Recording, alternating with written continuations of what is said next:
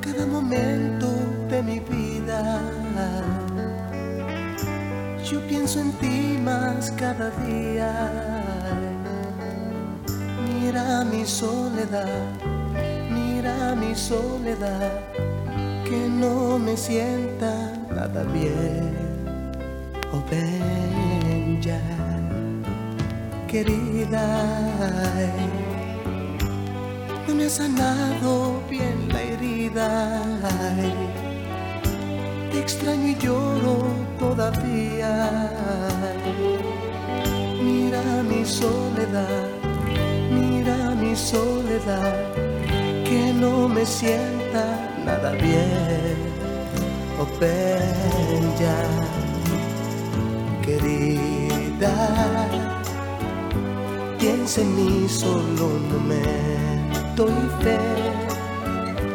Date cuenta de que el tiempo es cruel y lo he pasado yo sin ti.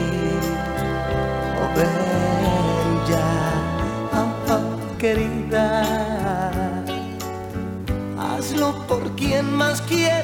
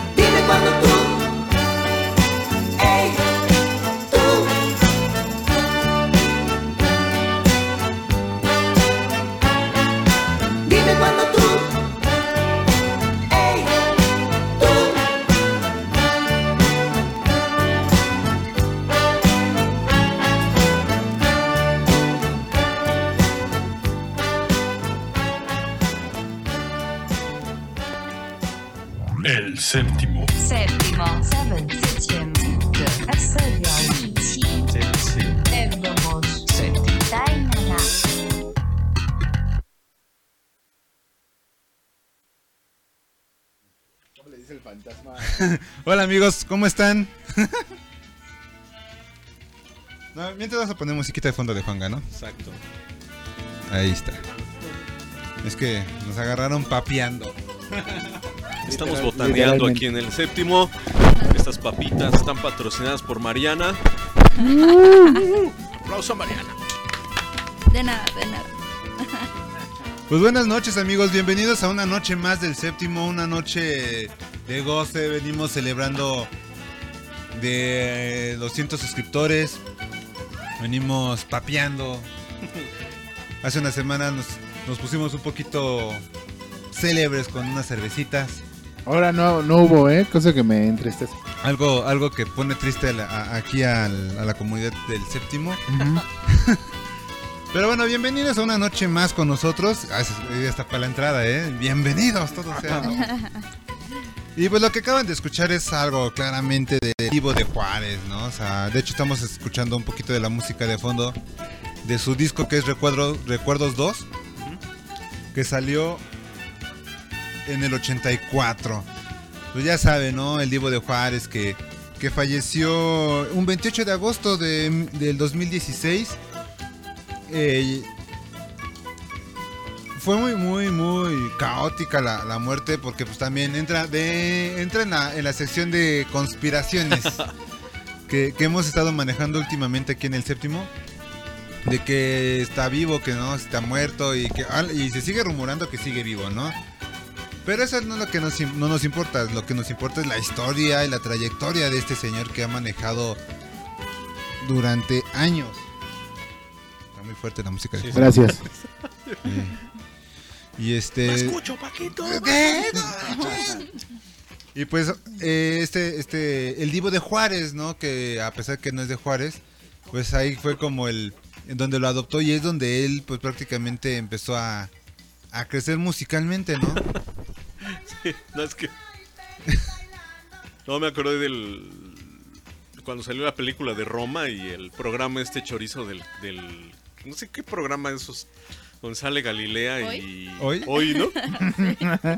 y sale Andrea Legarreta y dice: ¿Ya viste la de Roma? Y dice: ¿Roma? Ah, sí, que es en honor a, a Roma, en Venecia. y la Andrea Legarreta ya es que está también bien sope. Y se reía. No, No, es de Venecia. Dijo, es mi oportunidad para pasarle la estafeta de mensa a alguien más mensa. Me deslindo. Sí, no, Se zafó- se zafó de una broncota. No es de Venecia, habla de la colonia Roma.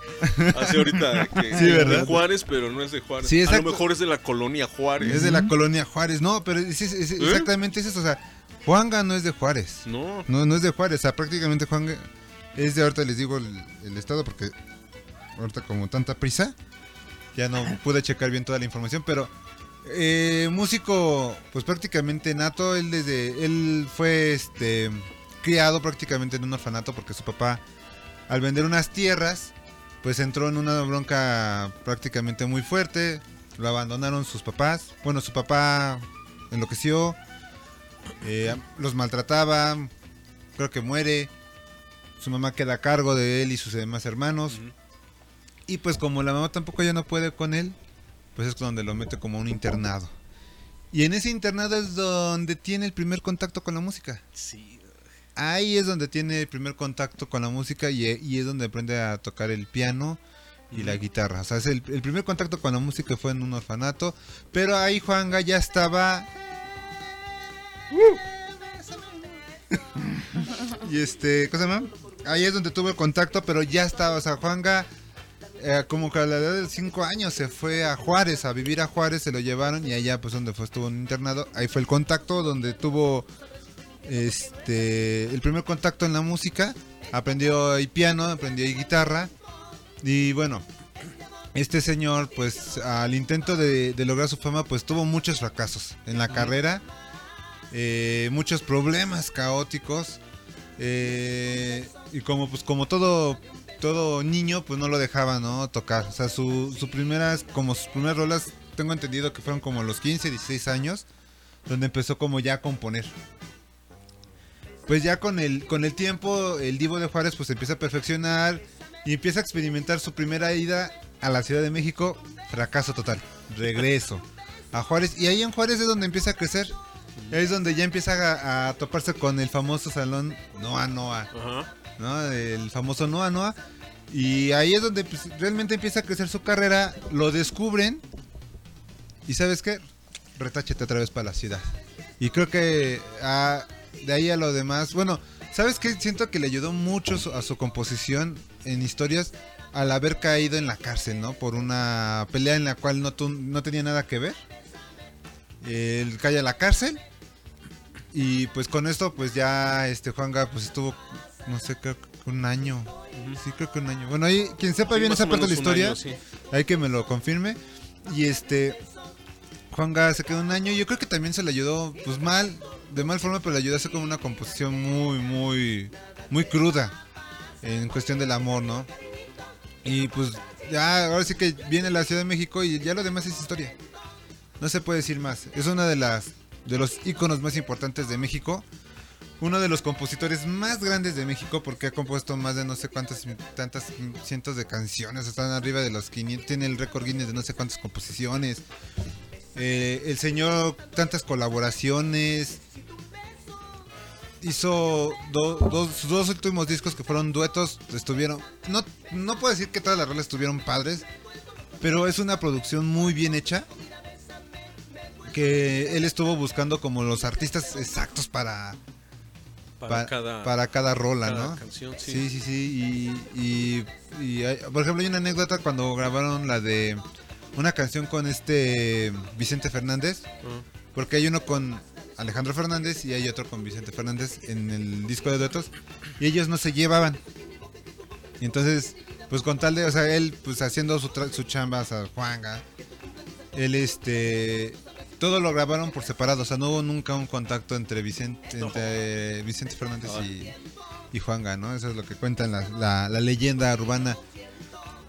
Y pues no olvidarse de la famosa entrevista donde lo están nada más pique y pique que le preguntan, ¿y usted es homosexual? Y que se queda callado. Y, Sí. lo que se ve, Lo no, que se se ve no se juzga. juzga. Y, o sea, un clásico, ¿no? Pero bueno, hablando de, de su trayectoria musical, pues eh, eh, ha, ha sido uno de los mejores compositores de México. También con la sorpresa que te- hay un evento que, que viene en Estudio Paxle de, de Juan Gabriel, que ahí es donde estamos experimentando realmente qué es tocar eh, ya en banda eh, la, la música de Juan Gabriel. A, a lo mejor en mariachi igual y es complicado, pero pues siempre lo escuchamos más con mariachi, ¿no? Pero tocar la música ya con una banda en vivo Es todo un reto, ¿ah? es un reto. Sí, sí, y, y ahí es donde como vamos comprendiendo que la música de Juan Gabriel sí está muy bien estudiada, a pesar de que son progresiones muy sencillas, pero el desarrollo de cada progresión es muy muy interesante. Y, y eso es lo que eso es lo que hemos dicho de muchos eh, artistas que hemos aquí puesto música de ellos después de su fallecimiento, es el, el, el legado que dejó en la música. Independientemente de todos los chismes, especulaciones y todo lo que ha pasado atrás de él, la música que dejó ha sido cobereada por todas partes del mundo, por todos los artistas del mundo y ha sido prácticamente homenajeado por muchos artistas del mundo. Sí. Sí, sí, es que alguien iba a hablar, pero yo, ah, bueno, ya. No, no. Entonces sí, ha- sí ha sido, sí ha sido muy, muy, ca- eh, eh, muy importante la, podemos decir que sí, sí fue muy importante lo que fue Juanga en composición mexicana, porque fue balada, Sí, es lo que te iba, te iba a comentar eso. precisamente. fue pop, Hay country, country, hay balada pop, balada rock, balada ranchero, balada ranchera. la ranchera. Hay algunas progresiones de flamenco. La progresión armónicamente es, es flamenco, aunque el ritmo es pop, ¿no? De Parácuaro, aquí nos dice Mario, Parácuaro, Michoacán. De ahí Tanga- nació Juan eh, Vita. Tangamandapio. ¿o de dónde? Tangamanapio, Ah. ajá. Ahí en los, en los bellos este, montes y sol de Tanga- Tangamanapio. Eso, trabalenguas. Sí, no, te- hay unas progresiones muy, muy interesantes. Ahora que lo está comentando Paco, que vamos a tener un evento, eh, homenaje al Divo de Juárez el 11 de septiembre en Estudio Paxle, pues nosotros tenemos que ir sacando las piezas. De lo que yo me he dado cuenta es que eh, la voz principal del Juanga siempre está en una novena. Bueno, como una octava de do a do, pero en lugar de que él cante ahí, él canta a partir de re, hacia adelante, o sea, No es, una, es una novena, o una décima, ¿no? Hacia, hacia arriba. Y eso hace que la, que la canción sea como, como muy pegajosa o muy llamativa. Sí. Entonces una, una canción de este cuate que, que se te queda bien grabada y que apenas oyes el primer acorde y dices, ah, ya sé cuál es. O, o ya sé cómo va a... ca-". Es porque está construida de esa manera. Entonces, sí es música popular, pero es música popular Bien armada. bien hecha, bien, bien estructurada. Sí. El, el cuate creo que tomó clases este eh, independientes, ¿no?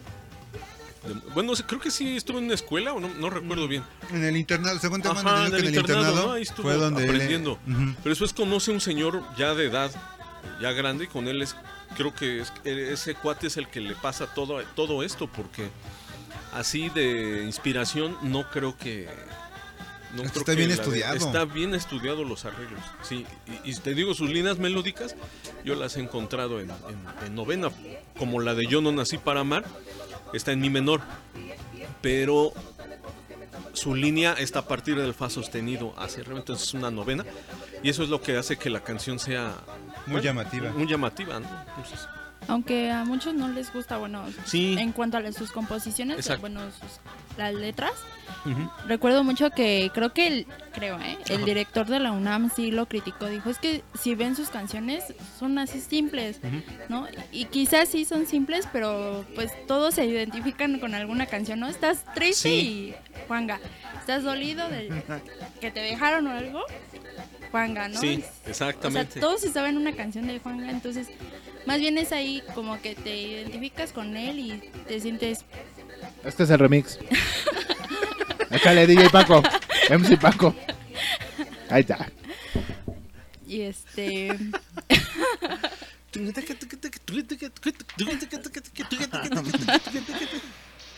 Sí, yo creo que a lo mejor tal vez se refería a la letra o no sé, ¿no? Sí. Pero sí, son letras muy Muy simple. Muy simples, más, muy más- más- sencilla. más sencilla, sí, porque Ah. simple no. Porque sí, a- a- sencilla. aquí lo que Juan Gabriel marcó mucho con su lenguaje es que él hizo y deshizo como quiso sus letras y sus composiciones, ¿no? O sea, él agarró y dijo, si yo quiero decir pa, pa cuándo, pues para mí es pa cuándo.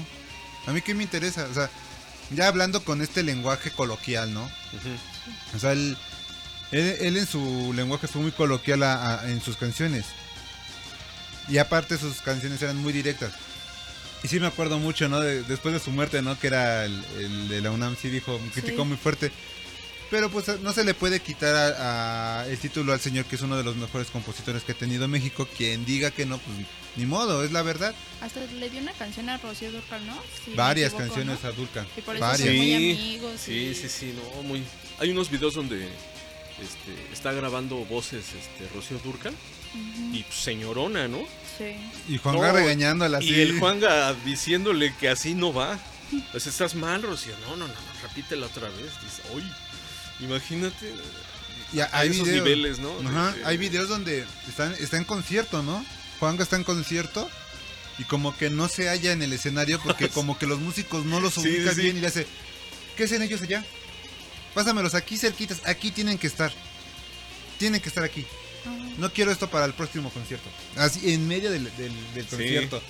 Sí, o sea- yo también vi una, un, un regaño hacia. No, no, no, al ingeniero, no me acuerdo. Discúlpenos. A ver, vamos a hacer nuestro trabajo bien. Entonces, el público se merece respeto. Un aplauso público a, a los ingenieros y, a los- y a- así como que suavizando la cosa, ¿no? Pero era un regaño. Sí, era sí. un regaño, ¿no? Una llamada de atención. Así vas a regañar a Paquito. Así me decía, a ver, Eh, a ver. A ver, Paco, ¿qué haces Aplausos, aquí? aplausos. Perdónenlo, somos un equipo. ah, Yo ni digo nada, nada más vengo a tirar mis chistes. Sí, ya. exacto, ya. Y me Perdón. Puedes retirarte. Buenas noches. Luego me pasas mis discos. ¿eh? Va. Ahí los pones, pero Va, va, va. Perdón, Elote. No, no, ya se me olvidó, pero. No, perdón. ¿Qué estamos hablando? Ya ni me De. Juanguita. No, De sí, los regaños. De los regaños. No, igual como el Michael Jackson, ¿no? Ah, también. Y, y fíjate que Que mala regañaba, al, comparación. regañaba al tecladista. Ajá. No, eso no va ahí.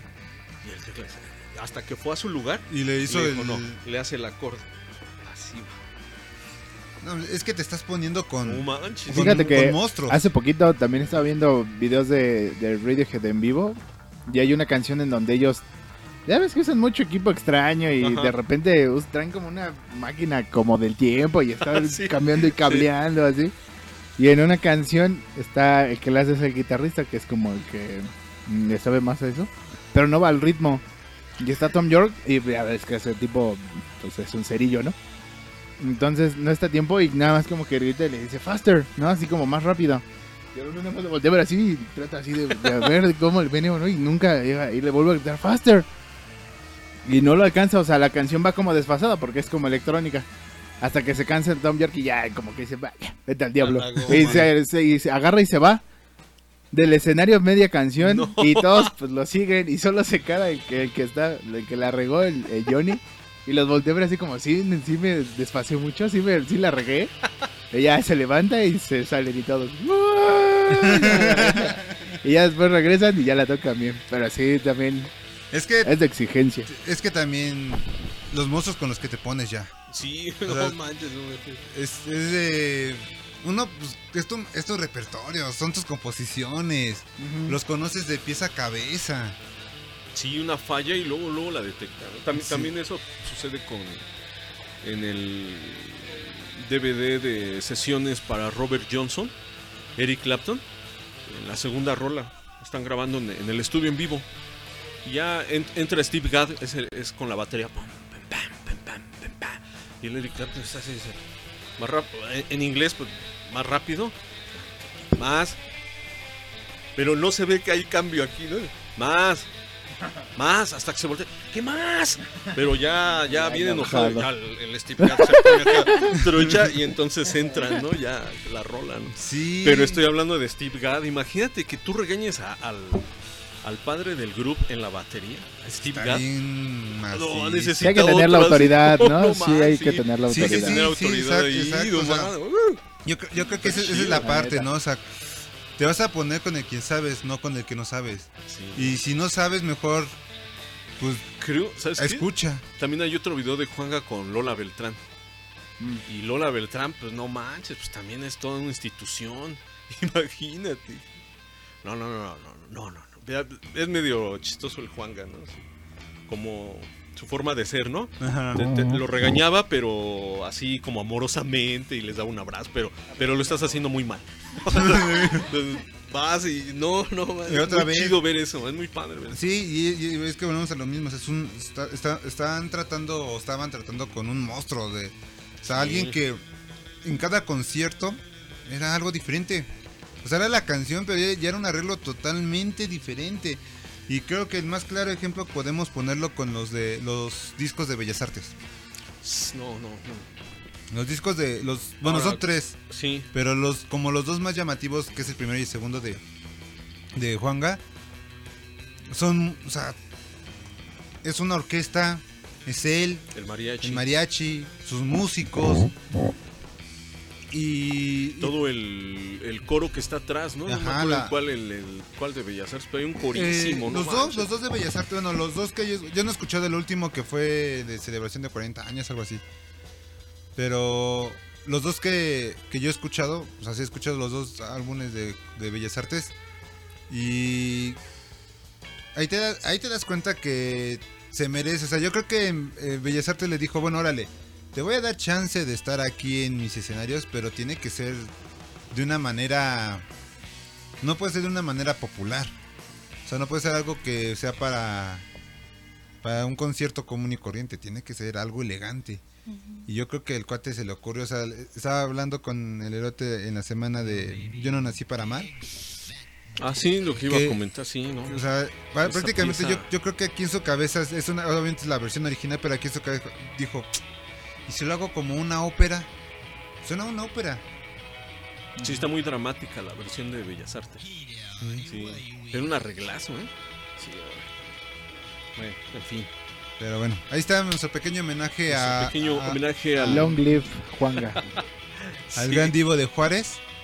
Este, pues ahora sí amigos, ¿cómo están? Tenía que hablar de Juanguita. Ah, papi, 25 minutos, te esperamos. Vaya, ¿eh? Hasta se te cayó la papa.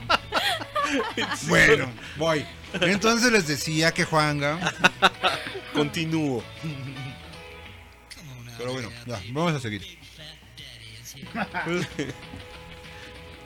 Vamos con esta siguiente rolita. Todo muy, muy raro este, este set. Yo esa canción la conozco por Guitar Hero, porque esa canción viene en Ah, Guitar Hero. sí, exacto.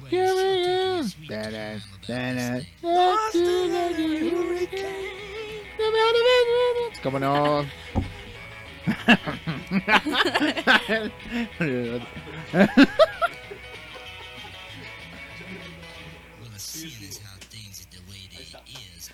Ah, pero ese es un rolón.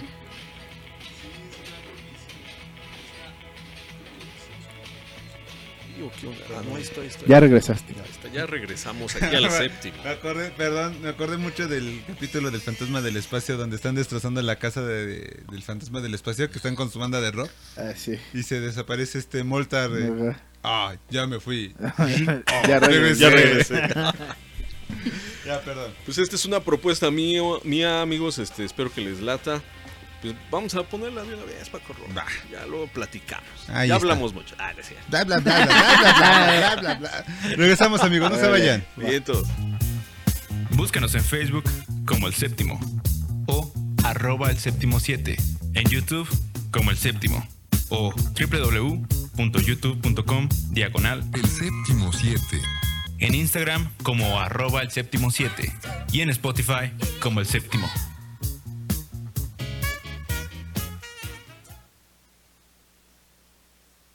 Carbon's track, I'm sure you know the song word by word. Here we go. Here's Rock You Like a Hurricane or Hurricane 2001.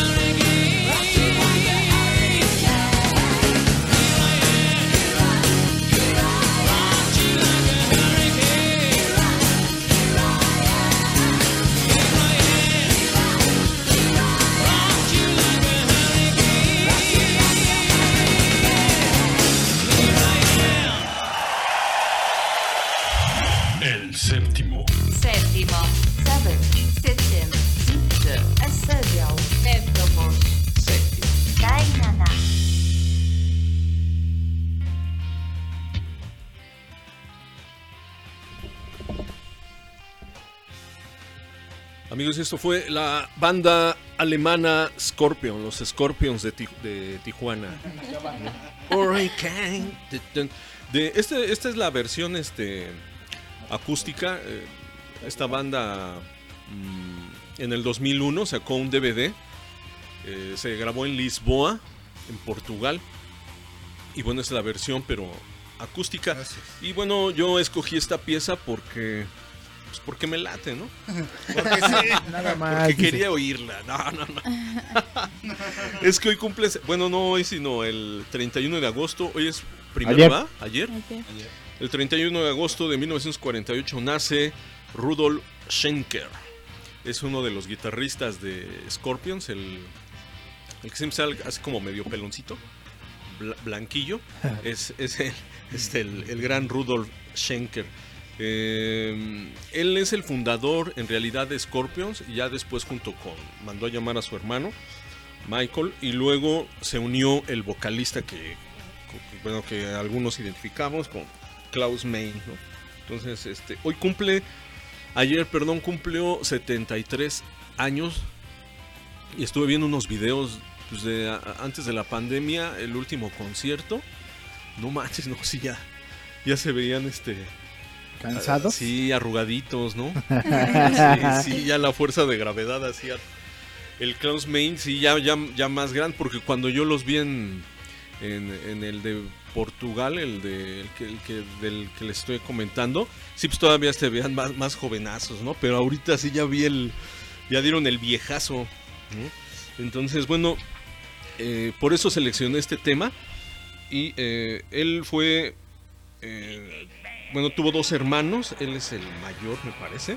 Tiene, eh, su hermano se llama Michael y tiene una carnala también. Todos los tres, los tres, este, Tiene una cisterna. tiene una cisterna. Sí, los tres, los tres, este, los tres estaban en el, en el rollo de la, de la música, ¿no?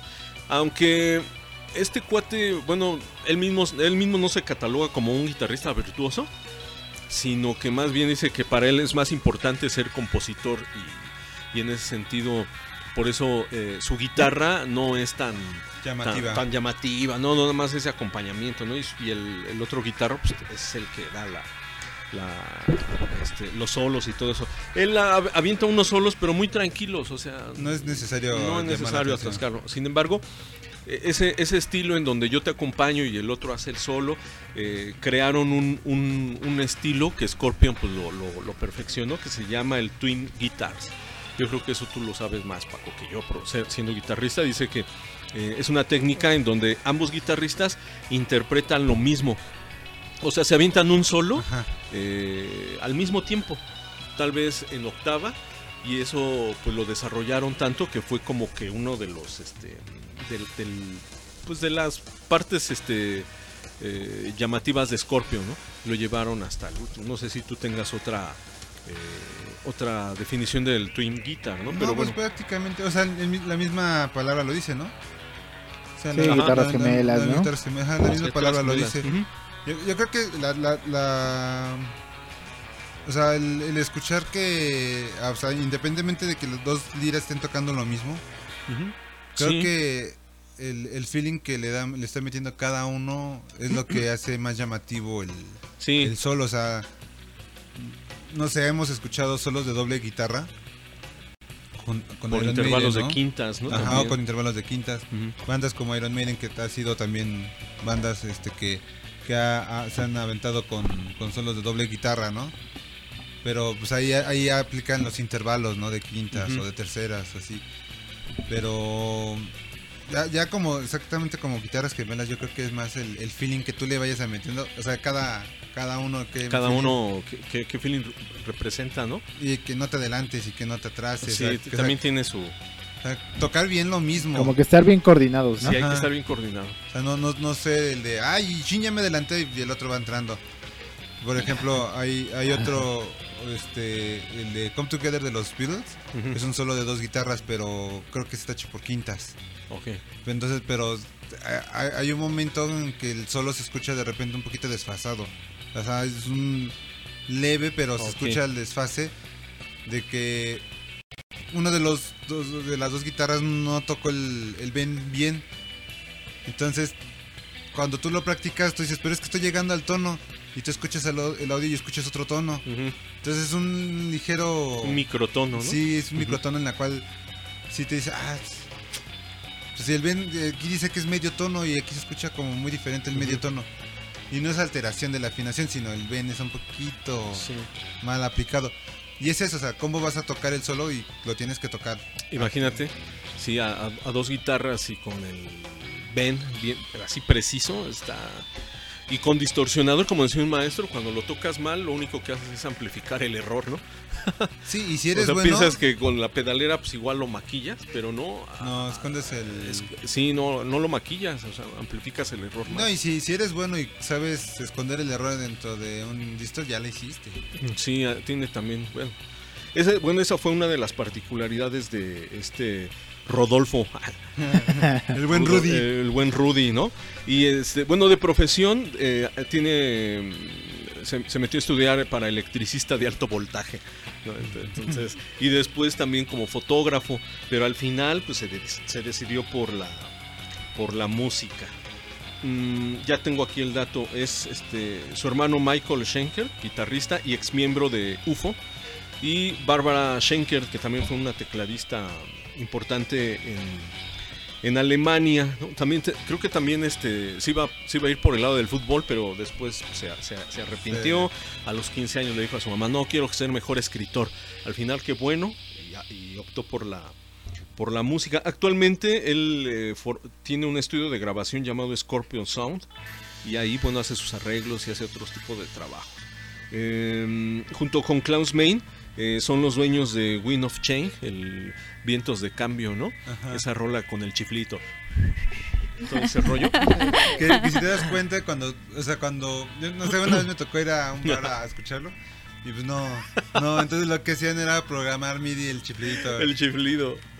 es que ese chiflido ya es, ya es muy característico. Bueno, tanto ese, esta, esta, esta fama de esta rola de Wind of Change que se convirtió en marca registrada.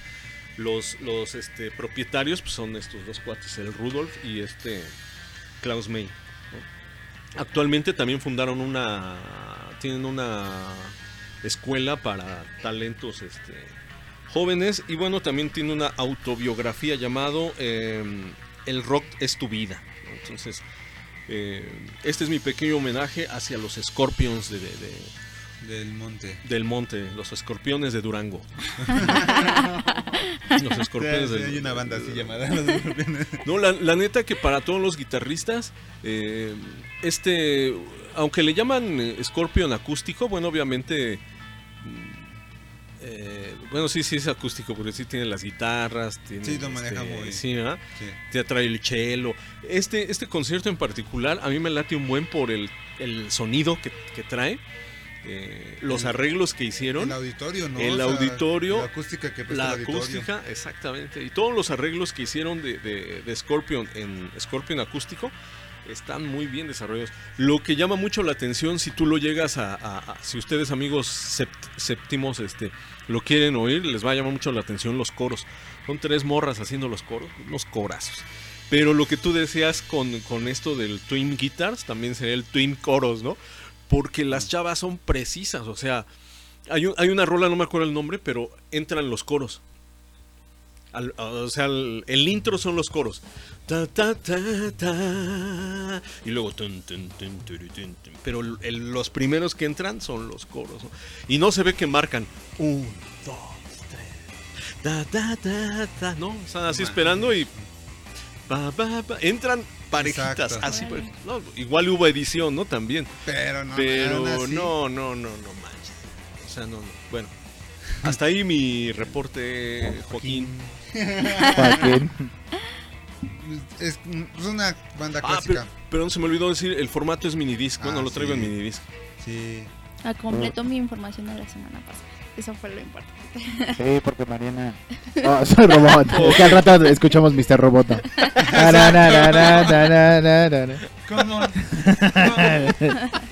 Va, pero sí iba a decir que Mariana, ¿no? Tú hiciste Sí. a los también por, por, este, por Fred. ¿Cómo se llama? Este. eh, Rudolf, Rudolf. Schenker. Rudolf Schenker. Sí, la Pero, o sea, ¿cómo? Es que no entendí, ¿cómo que...? sí, yo la propuse la semana pasada. ¿A poco? La de... Pero otra. Sí, otra. ¿Cómo se llamaba? Algo de Love, ¿no? Era... La, ay, la ¿El ritmo de- del amor? No, ¿cómo era? Ya se me olvidó hasta mi propia Still- canción. Bueno, ahorita, Still love you, still love you, still love you. Algo así. Ah, sí. el ritmo del amor. Bueno, bueno, bueno, ahorita vemos. Ah, fíjate, mira, bueno. No sabía, pero No importa que siga el homenaje. que sigamos. Still Loving You. Still Ah, Loving eh, You, ahí sí, está. sí, sí. Bien, entonces, pues ahí estamos así, conectados. Pues bueno amigos, este, pues nada más para recordarles que hoy es el sorteo del vinil de Juanquita, entonces pues ahí estés atento. Mario, ahí estás, ahí estás, Mario. Ahí, ponte, ponte atento. A ver, Ponte atento, ponte. Yo veía la, la de calota. güey. ay, ay, ya, ya hay vinil de caló, pues, cuando se haga, se haga ¿Ya una- lo, ¿Tú lo tienes? No ya. ya hay vinil de caló. Ponte, ponte, ponte atento, ya. Yo sí paso sin ver. Va, que sigue, chavo. Pues vamos con, con un- una banda que regresó a los escenarios este año en un Lola Balusa, ¿no? Sí, en el de Y- Chicago. Y rompió con todo, vimos un... Viejito. Un, Un Fred Durst sí, muy totalmente diferente. afuera de contexto. Sí, tú de- oh, por Dios. Sí, sí, sí. Yo lo veo en la calle y lo dejo pasar el primero. doctor Chapatín en el escenario. Ándale, sí, sí, sí. Fíjate que eso es algo que me encanta de estos sujetos, o sea, porque no se encasillaron nunca en el... O sea, pues sí al principio del... del finales de la década de los 90 y principios de los 2000 pues sí... Era el mercado, amigo, Era el era el mercado, mercado. pero, pero siempre, siempre hicieron cosas bien raras. El guitarrista Wes Borland siempre, siempre me llamó mucho la atención cómo se vestía y cómo se ponía pupilentes negros y siempre hacía cosas bien raras. Y e- era como completamente distinto a todos los otros, ¿no? Que estaban así tatuados, así como cholos y así. Pero bueno, sí, sí, como dices, regresó Limp Bizkit a, a escena. No sé por qué hizo eso Fred Durst. Pero, pues, no sé, o sea, se veía como un viejito cantando ahí, ¿no? O sea, Se ve era- bien, güey. Yo creo que. Sí. Digo, no. Sí, sí se ve raro porque, pues, tú- uno tiene la imagen de, de él así. Yo me acuerdo. No, y que saliera pues, con la gorra, ¿no? su gorra no, atrás. no salió con gorra. o sea, Era un. Justin Bieber viejo. Ajá, más o menos. Porque aparte tenía una barba como de candado así. Una cosa muy. No se veía mal, o sea, no, se ve- no le queda mal, pero. Se veía raro. O sea, si lo ves, o sea, si no conoces a Fred Durst y lo ves, no sabes qué es él. Exacto. O sea, sí, ap- sí aparenta bien, ¿no? o, o si lo conoces, pero vas caminando por la calle. y Nunca lo Muchos identifico. años que no aparece o lo ves, dices, Sí, no. Nunca lo identifico, ¿no? exacto. Pero sí, pues vamos a. Vamos a. Vamos a escuchar a- al señor Fred Durst con, con Limp Bizkit. Ya. Pues cada que tengo chance pues, los, los pongo porque es una banda que. Pues me gusta mucho. Porque me recuerdan mucho a mi niñez. Yo creo que fue mi banda favorita de la niñez. Y como siempre que pongo algo de Limp Bizkit, siempre cuento la misma historia de que pues si yo uso la gorra atrás, eso es por Limp Bizkit.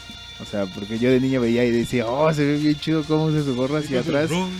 Ajá, entonces pues yo de ahí pues siempre agarré la maña de ponerme pues así La gorra la hacia gorra hacia atrás. atrás por, por tratar de ser como él, ¿no? En un en cierto sentido. Pero bueno, pues esto porque el, ah, el 20 de agosto ya hace 10 días se nos pasó la, la fecha, pero acá le festejamos su cumpleaños.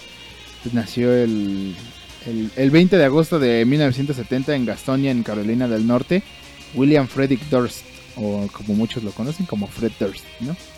Pues ahí está, amigos. Nosotros regresamos en unos minutos. No se vayan. Échale. Regresamos. Tocó despegar y alzar vuelo, Separando lo útil de lo prescindible, hacer las maletas. apilando cajas, enumerando historias. Los contenidos del séptimo se mudan a Spotify. O Spotify, o Spotify, o como le quieras decir. No te puedes perder tus contenidos favoritos como el lado B o el recalentado del programa en una de las plataformas más importantes de servicio de streaming de música Del planeta. Así que búscanos ya como el séptimo 7 o el séptimo y sé parte de nuestra comunidad spotifiana. Ah, así se dice, ¿no?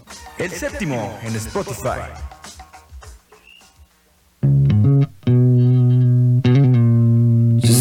About it.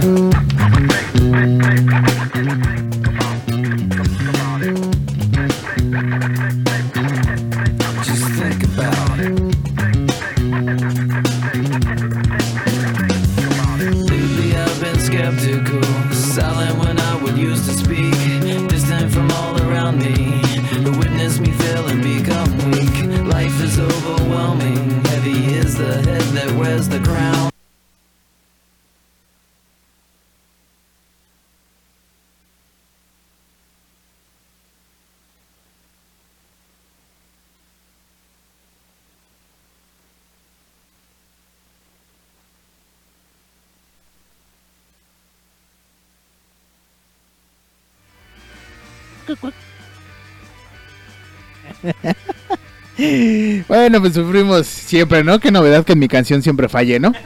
Pero ya estoy acostumbrado, ya llevo dos años de esto.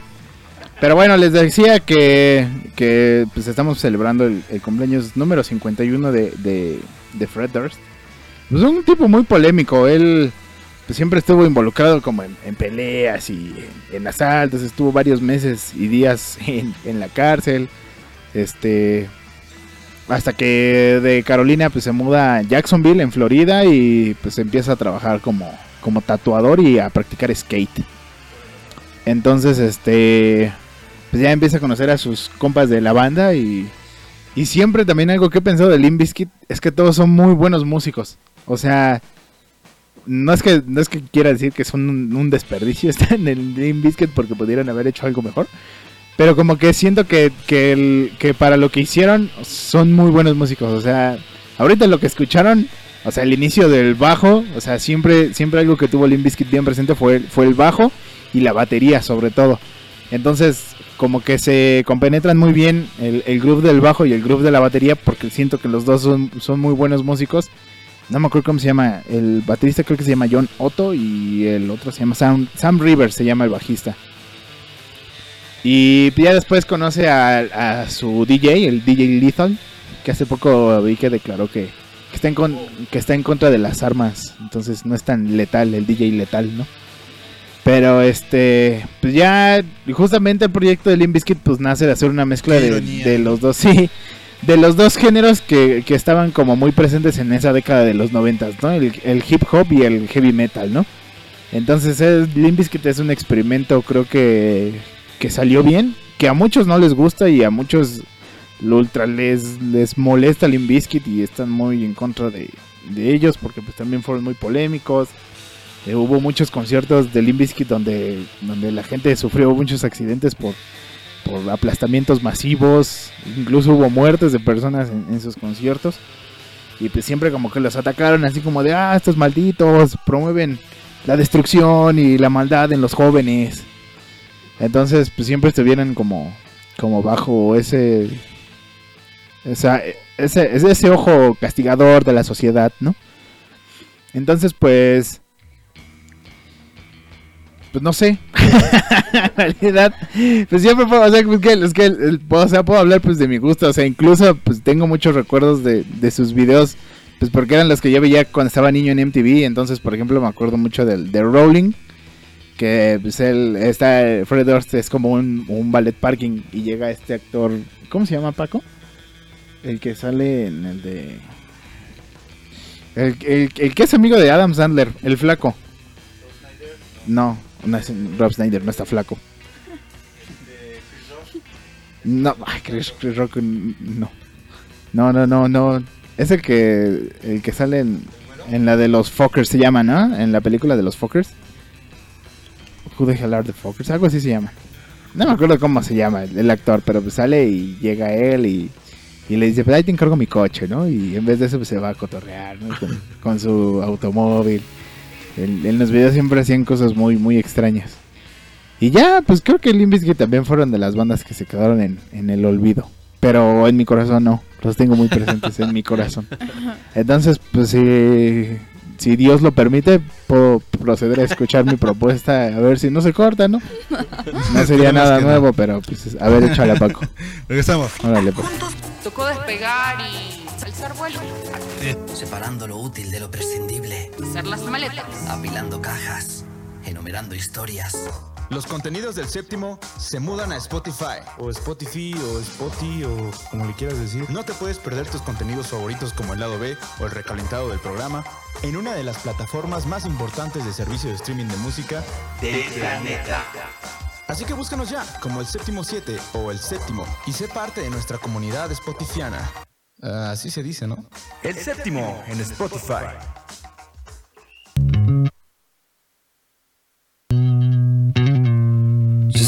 About it.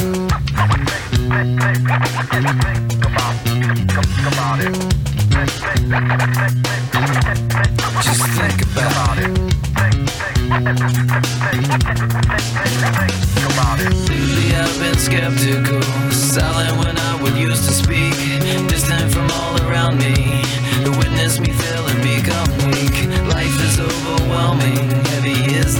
that wears the crown. I'd love to be the one to disappoint you when I don't fall down, but you don't understand when I'm attempting to explain. Because you know it all, and I guess things will never change. But you might need my hand when falling in your hole. Your disposition, I'll remember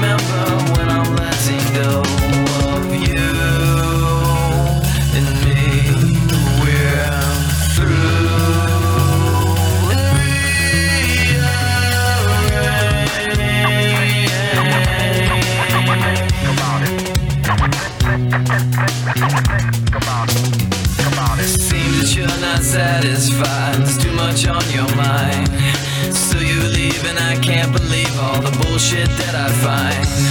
Life is overwhelming. Heavy is the head that wears a crown. I'd love to be the one to disappoint you when I don't fall down. But you don't understand when I'm attempting to explain. Because you know it all, and I guess things will never change. But you might need my hand when falling in your hole. Your disposition, I'll remember when I'm letting go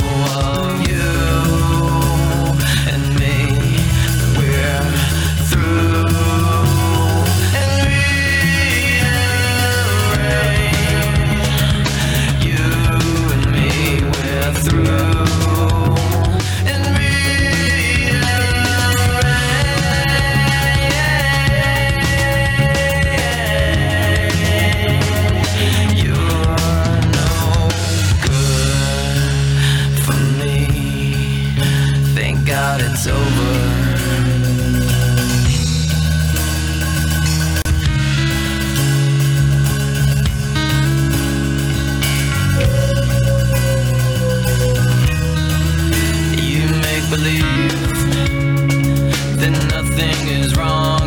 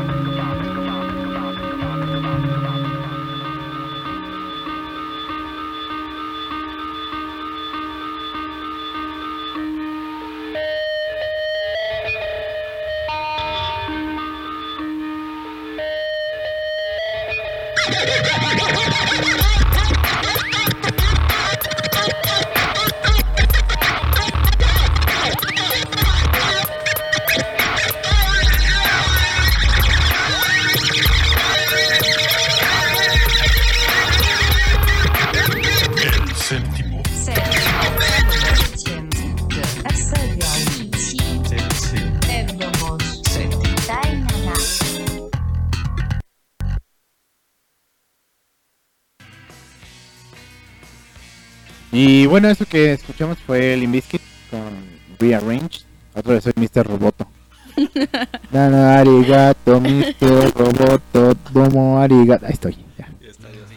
Y este. Esta canción. ah, bueno, lo, lo que escuchamos fue un CD. Un CD mío que no está rayado, por cierto. Pero yo creo que sí fácil debe de tener más de. a más de 10 años, yo creo, ese. Ese disco. Y es de éxitos, o sea. Para mí la joya, joya, joya del Limbiskit es el Chocolate Starfish. Y este, pues, compila muy bien pues, sus singles. En realidad estaba leyendo el, el otro día que, que este disco eh, es justo una recopilación de sus singles. Y el guitarrista eh, dijo, va, a veces ese disco es una basura. Y que en realidad lo sacaron nada más porque como que tenían que cumplir con el contrato y dijeron, pues ya no, saca unos éxitos y ya nos quitamos la bronca de encima, ¿no? Pero está interesante porque pues trae las, ahora sí que las rolas chidas de, de Limp Bizkit. Trae Faith, que Faith es un cover de, de George Michael, nada más que le hace pues, así todo locote, ¿no? Igual sería interesante luego escucharla, pero no se vayan a espantar. Lucky, Nuki también pues es un clásico. Creo que Nuki fue con la canción que psh, despegaron a, a la popularidad. Despegaron a la ¿Sí te- ¿Se acuerdan del video de Nuki? Que trae una chamarra negra y trae su gorra roja y van caminando por las calles. Y... ¿Cómo no? Domo arigato, Este, disco, ¿cómo no? Break Stuff, que el video de Break Stuff es interesante porque salen muchos como músicos de la época. O sea, por ejemplo, sale el cantante de Korn, sale Eminem en el sí. video. Está, está interesante el video. Rearrange, que fue la que escuchamos. In Together Now, estaba entre poner este y poner In Together Now, pero In Together Now sí es, sí es puro, puro rap. Esa canción es con Method Man, uno de los que integran el Wu-Tang Clan. Eh, también está, está interesante. Take a Look Around, que es la que utilizaron para la de Misión Imposible 2, el, una de las canciones que salió en Misión Imposible 2. Clásico. My Generation, que es ma- ma- la canción que más me late, yo creo, del, del.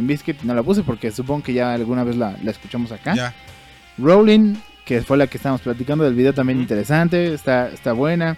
My Way también me gusta mucho. Eh, Boiler está buena, pero el video está bien extraño. Ese, ese video sí está Bien loco. rarísimo, rarísimo, rarísimo.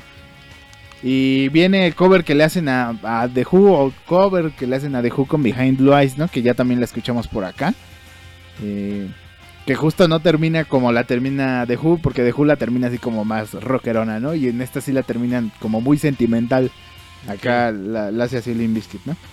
Y después hacen este una como una me- como una mezcla de como remixes de, de algunas canciones y entras está Home Sweet Home y Better, Bittersweet Symphony, la de The Verb y la hacen así como así como decirlo, ¿Cómo la como, como remix, como un remix, sí, está- hacen como un remix. Pero pues está está interesante este este disco, este yo creo que lo compré, les digo, fácil hace como 10 años. No está rayado, vuelvo a Vuelvo a repetir. vuelvo a insistir. Y pues nada, pues eso en realidad, ya para no hablar tanto porque ya también nos, nos colgamos. Y pues feliz cumpleaños a Fred Durst y si me está escuchando quiero decirle que lo amo. Y ojalá pueda verlo Ah, algún seguro- día en vivo. sí nos está escuchando. Sí, espero que sí. Ojalá Yo le algún día mandé pueda verlo. este, Un mensaje, escúchanos, ya, sí, ya estamos, ya al, estamos aire. al aire. Hey, Gracias, man. Hey, man. Y también anda mucho en el cine. Hace poco, hace como un año, vi una película de él con este John Travolta, por cierto, que se llama El Fanático, creo. Donde John Travolta hace de un tipo así como bien rarito y que está obsesionado con un superhéroe como de los 80. Pero está tan, tan aferrado en conocerlo que se mete a su casa y así como que se pone bien locote. Pero es, buena la actuación de John Travolta porque pues sí la hace como de, de rarito. Y la dirige Fred Durst, precisamente. Él, él dirigió esa película. Con, con esa imagen que, que lleva ahorita, se me hace un perfecto candidato para una película de Tarantino. Ajá, o, o como para una película de un policía setentero, ¿no? Así como de... Con Sí, sí, sí. que es que este, hacen un, este, un cam- una cámara en stop Ah. y atrás sale su título. Ajá, El. Vengador. Sí, sí, sí. Como de policía de carretera de Ándale. Kansas, ¿no? Sí. La ruta 66. Ándale. Rutas. Y pues nada, esa fue mi... mi recomendación. aportación. Tu Sí, sí, sí. aportación. Es correcto. Espero que la hayan chida. disfrutado y si no, pues yo sí la disfruté. No, la sí, neta. claro. Sí, vamos a ser bien francos, ¿no? Gracias. Pues antes de, de seguir con Mañanita, porque ya, ya viene Ya viene la sección su de sección. De- deberíamos de. hasta- estaba viendo un, un, este. Hacerle un jingle para Jingle, eh, la sección de. Es que es a lo que iba. Estaba, estaba viendo una entrevista que le hacen a cositas. No sé si algunos de ustedes vieron a cositas. No, cómo no. Sí, cositas, sí. Y yo haciendo memoria, pues, porque ella empieza a cantarle una, la canción del intro y sí, me, me empecé a acordar y dije, ah, esto quedaría perfecto para Mariana. Cositas. Pues bueno, antes de seguir, pues un saludo a todos los que nos han Sí, estado sí. escribiendo. Sí, va, va, va. Vamos a contratación RH, recursos humanos, supongo que es lo que significa contratación de recursos humanos.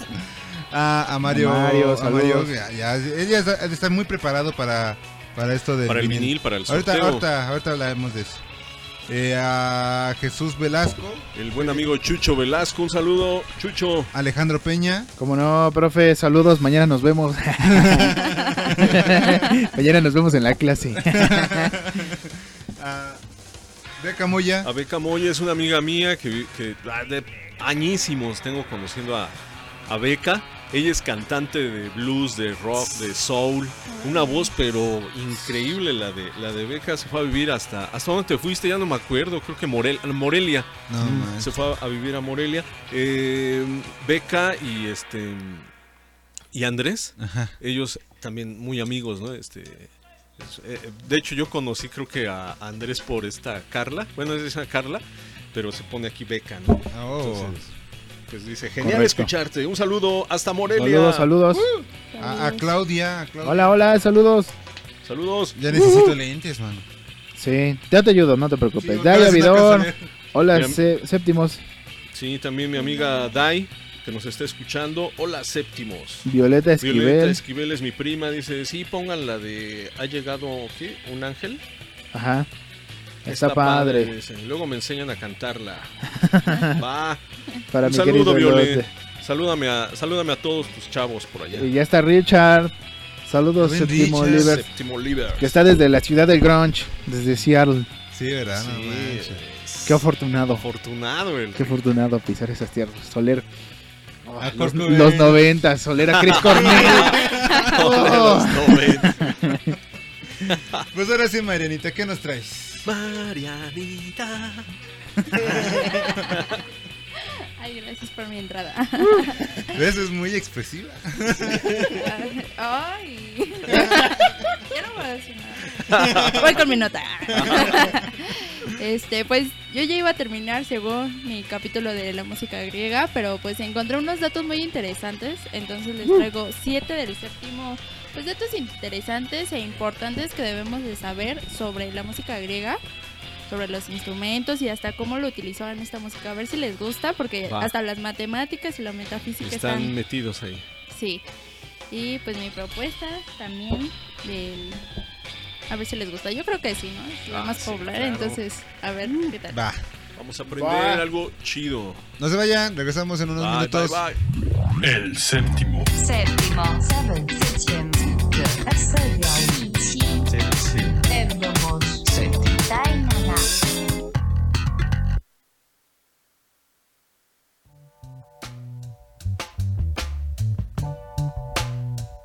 En la cultura griega, el término musiki, o sea, música, no solamente era sobre los sonidos que se hacían, sino también sobre los textos poéticos y la danza. Y el músico era el autor tanto de la melodía como de la coreografía y de la letra. Y es que originalmente el canto era pues acompañado con instrumentos que se tocaba al unísono, pero con el tiempo pues se hicieron más complejas y se llegó a la creación de grandes orquestas. Hey, hola a todos, todas y todes. Hoy hablaremos de 7 del séptimo datos interesantes e importantes sobre la música griega que debemos de saber. Número 1. La música en la antigua Grecia era una materia súper obligada de estudio, pues nos demuestra cómo fue evolucionando la cultura en el pueblo griego, no solo en el terreno de las variantes artísticas pues, que ya conocemos, sino también en el terreno musical. Número 2. Los instrumentos musicales más populares en la antigua Grecia eran la lira y la cítara. Pero también existía un instrumento que se llamaba el aulos, que era un instrumento de viento formado por dos caños dobles en forma de ángulo. Y este instrumento se dedicaba a la adoración de Dionisio. Número 3. En el siglo 7 a.C. aparece la poesía lírica, que es llamada así pues porque acompañaban los textos con, con, música y este era el instrumento de la lira. Y este término de la poesía lírica pues perdura hasta el día de hoy. Y pues los temas que se abordaban en estos textos eran sobre amor, aunque también había de otros tipos como gestas heroicas, entre otros. Número 4. Probablemente los dramas griegos se basaban en estos ritos antiguos pues los poetas o los músicos creaban piezas con música y drama, o sea que incluían la poesía, la danza y la música. Y estos dramas se representaban en los anfiteatros por actores que cantaban y bailaban. Y pues los textos que se creaban pues se podían expresar tanto cantado o como, como declamando. Y la danza que se producía ahí se denominaba orchesis se realizaba en el escenario y estaba a cargo de un coro y donde se realizaba pues esta danza se llamaba orquesta. Número 5. En el siglo V a.C. ya se observaba una mayor evolución y los poetas o músicos se profesionalizaron en la creación de dramas, dejando un poco al lado la raíz popular que tuvieron en un principio. Número 6.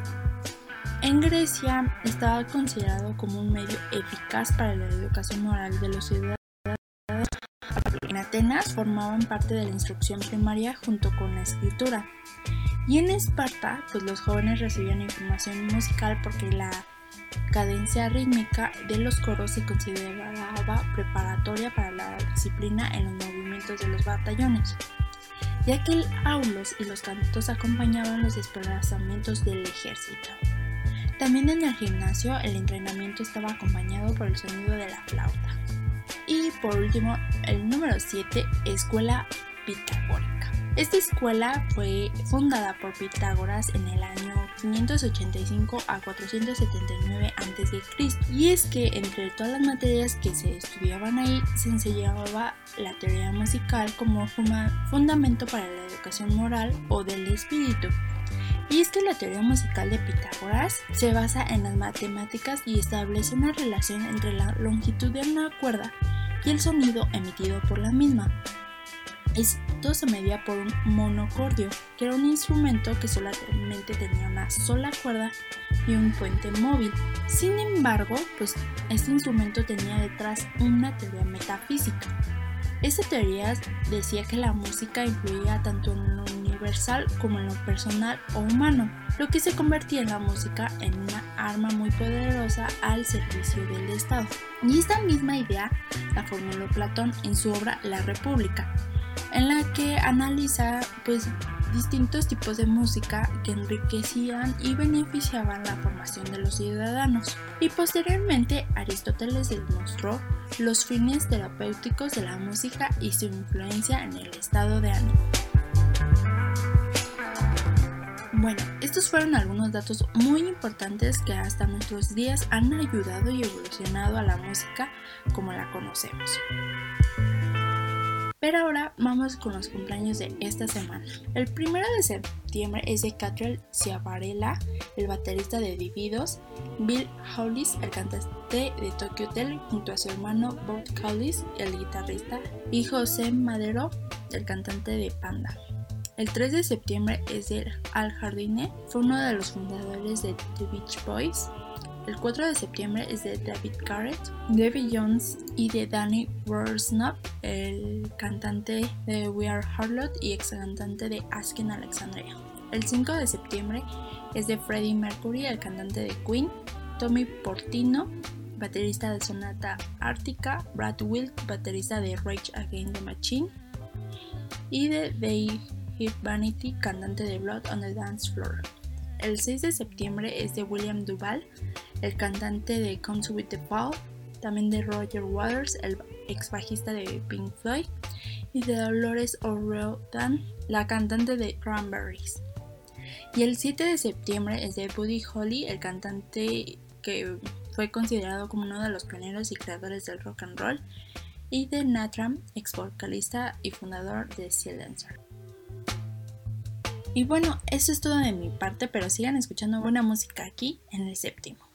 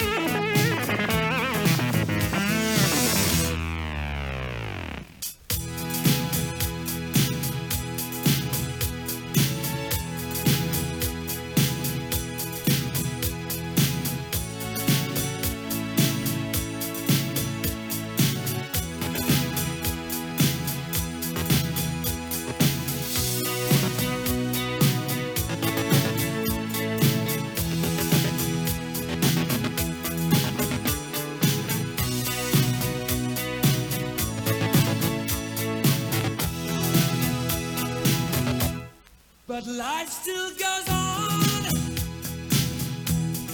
I can't get used to living without, living without, living without you.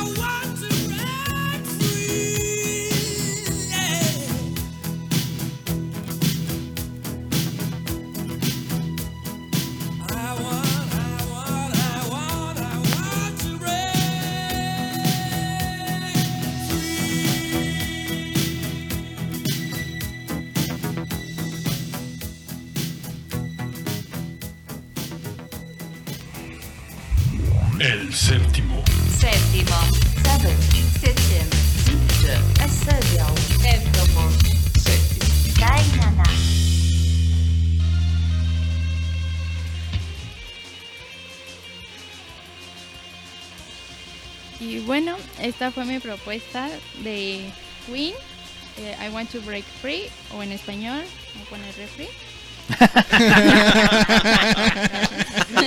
claro que sí. Y pues yo propuse esta canción porque el 5 de septiembre pues nace Freddie Mercury. El, pues eh, tiene como la nacionalidad británica, pero él no nació ahí, tiene como ese origen parsi e indio. Y pues, ¿qué, decir de él? Pues es muy conocido por su gran voz y por haber este hecho también el logo de Queen, haber formado parte de pues de esta banda que vendió muchos discos y que aún sigue siendo muy importante. Igual han hecho conciertos, él, obviamente, pero pues aún lo recordamos con mucho cariño, ya que pues ay, perdón, dejó un gran legado en, en la música. Y pues también eh, como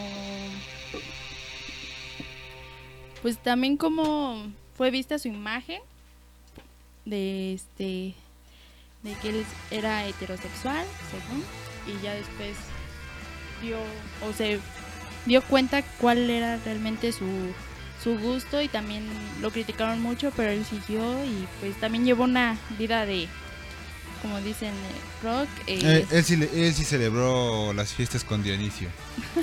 Eh, claro. sí De hablando excesos. de música griega yo creo que Con Dionisio. Así vamos a decir ahora. Sí. Celebró con Dionisio. Andas con Dionisio, ¿no? Y bueno, esto fue un vinil, uno de ellos, pero lo tenía mi mamá, Super Top Kids Volumen 3, y pues también tiene otras como Tina Turner, eh, Duran Duran, Corey Hart, María Vidal y entre otros. Y pues aprovechando de que ya viene su cumpleaños el domingo, pues dije, pues hay que celebrarlo. De una vena. De una vena. Porque Correcto. como ya vieron en los los próximos cumpleaños, pues vienen más, entonces dije, pues de una vez, porque si no me ganan los demás. Ay, no vaya haciendo, dice. Entonces, de una vez El lo tiempo, el tiempo. Sí, sí, sí. Y pues espero que les haya gustado igual este los datos interesantes de la cultura. La verdad es que yo ya iba a cerrar el tema, como lo dije la semana pasada, pero encontré estos temas y pues sí, la verdad es que se me hicieron muy interesantes y pues aún seguimos con esto, por ejemplo, en en el audio pues escuchamos que pues enseñar música desde la primaria pues era esencial, ¿no? Formaba parte de la moral para todos estos niños. Y pues actualmente pues también lo vemos que la música es un gran, una gran materia que les ponen a los niños para que aprendan, para que también ejerciten el cerebro. Entonces pues el primer instrumento que según, según nos enseñan pues es la flauta, ¿no? A todos nos piden una flauta y ya después pues eh, te metes a pues a la materia y ya, ¿no? Sigues estudiando pues no sé qué la guitarra, el piano y así, ¿no? Yo me metí a piano y nomás duré pues muy poquito, entonces nomás me sé el do, re, mi, y ya. Pero pues sí está, yo creo que deberían de seguir con esto y pues si desde la antigüedad te enseñan que es algo importante, pues aún debería de seguir. Deberías de continuar, Marianita. Retomar las clases de piano. Sí, sí es lo que quiero, pero pues más que nada pues el, el pago, ¿no? Porque sí estoy interesada. A mí siempre me ha gustado el, el piano. tú traes aquí las papas y los, los panquecitos y con eso estamos bien pagados. Ya se armó. Se armó la machaca. Ah, bueno. claro. No, lo que comenta Mariana es importante. Pues una parte importante de la música son los modos, ¿no? Los Sí, modos griegos. Los modos. Es que es lo que estábamos hablando la semana pasada. O sea, que hay, hay algo de, en la- dentro de la música.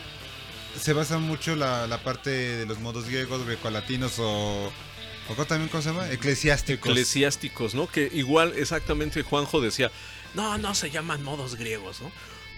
Él decía eso. Ajá, que son eclesiásticos. Son eclesiásticos. Pero pues, de alguna manera ya son más famosos por griegos que por eclesiásticos. Exacto, y, y habla eso de cómo en la escala, cada grado de la escala tiene también su propia forma de tocarse, vaya, o sea, para hacerlo más fácil de explicar, eh, tiene su forma de- independiente de tocarse, y entonces ahí te abre un poquito más el panorama porque dices, ah, Sí. bueno, o sea, si estoy en la tonalidad tal, puedo de ahí agarrarme el... El mixolidio. El mixolidio, o sea, me voy al grado tal y de ahí me agarro otra tonalidad y te puedo trabajar, o sea, es una variante de ida y regreso de la música.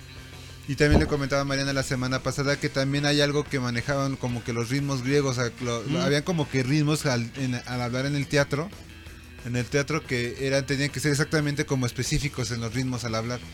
Que te- creo que también, eh, no, no me acuerdo la verdad cómo se llaman, pero también eran parte de la de, de la música griega. Y ahorita eh, este es un- tocaste un tema muy, muy padre de Pitágoras, ¿no? O sea, Sí. Pitágoras prácticamente descubrió algo muy importante para la música, los armónicos. O sea, si, si Pitágoras no hubiera... eh, Bueno, es lo que decía la otra vez, a Pitágoras lo catalogan como una escuela o como un personaje, o sea, hay un misterio por ahí, pero independientemente de eso, Sí, Pitágoras... gracias a él tenemos los armónicos. Ajá, entonces, por ejemplo, en un, en un instrumento, un armónico, eh, es como subdividir el... Lo, tú lo acabas de decir, es como la subdivisión de... Entonces, si tú te subdi- subdivides eh, lo de, la, lo de una cuerda de guitarra, tú le das exactamente en un punto y vas a escuchar un armónico. Un armónico es ese efecto físico del sonido que viaja ante el son, entre- ante la ante el espacio. Exacto. Y se, se, se adhieren pequeñas como tipo moléculas, vamos a decirle así, a eso que provoca que el sonido no sea crudo, sino que sea más digerible a nuestro oído. Nuestras voces tienen armónicos, o sea, nuestra forma de hablar tiene armónicos y eso provoca que a- a- hasta la persona que tiene la voz más chillona tiene armónicos, pero si no, tu- no, tu- no tuviéramos ese efecto, no nos aguantaríamos al escuchar hablarnos. Es eh, en- en- como en términos de... ¿Cómo, cómo le podría decir? Eh, es la diferencia entre un, un aparato de bulbo y uno de transistor, un moderno, es también los armónicos. Por eso las personas que escuchan el bulbo, los bulbos, eh, lo, lo- pueden inter- interpretar como que es una música más cálida, ¿no? Ajá. Pero no, sino e- ese sonido de bulbo tiene más armónicos. Es lo que hace que el sonido se escuche así como caliente, como más envolvente. Y un este aparato de transistores carece de, de ese estilo de, de cosas. armónicos. Y entonces hace que la música se escuche muy fría. Por ejemplo, en, hay tonos, este, hay tonos como muy básicos de, de- de- por ejemplo, en el afinador, ¿no? Ajá. Un do en el celular y ese do así como medio robotizado. Ajá. Se oye robotizado porque no tiene Armónicos. Sin embargo, cuando le meten los armónicos, crea un cuerpo, ¿no? Entonces, ya algo que le llaman orgánico. orgánico. O sea, ya es cuando se le llama un sonido orgánico. Entonces, eh, cuando te tocaste lo de Pitágoras, es eso, o sea, Pitágoras descubrió como esa parte del... De que si tú subdivides esa parte del sonido van a salir armónicos. Pero es, es una fracción. Porque aparte lo maneja con, lo, con el sistema binario, que también lo manejó Pitágoras, ¿no? Y también la secuencia Fibonacci, de la que alguna vez habló Ismael, Ajá, la también. regla de oro. Que se puede hacer música a través de eso. Sí, sí, Y lo- eso se lo- lo, lo debemos a los griegos. Sí. Sí, lo Sí, vemos muy sí, claro tú lo plasmó en una canción. Entonces sí es este... O sea, ¿Cómo, cómo se llama? Perdón, Paco, Sí, sí. ¿cómo se llama el, este a- a- hay un pez o un tiburón, por ejemplo, un tiburón, pero al lado lo hemos visto luego en las escenas de National, ¿no? Que está el tiburón así, ¿no? Y al lado se le van pegando como como pececitos más chicos. Ajá. No, no esa es la de las ballenas, ¿no? Ah, sí. Va, va- va el, va el- el- el tiburón. tiburón. y al lado o pegado ahí se le se, ahí están ahí otros pececitos, otros animales. Que esos animalitos comen del Del... Del tiburón. del tiburón. Así son los armónicos, o sea, los armónicos son como Mm. esos este animalillos que se van pegando a un a un tono, ¿no? Este Ajá, sí, sí. primitivo.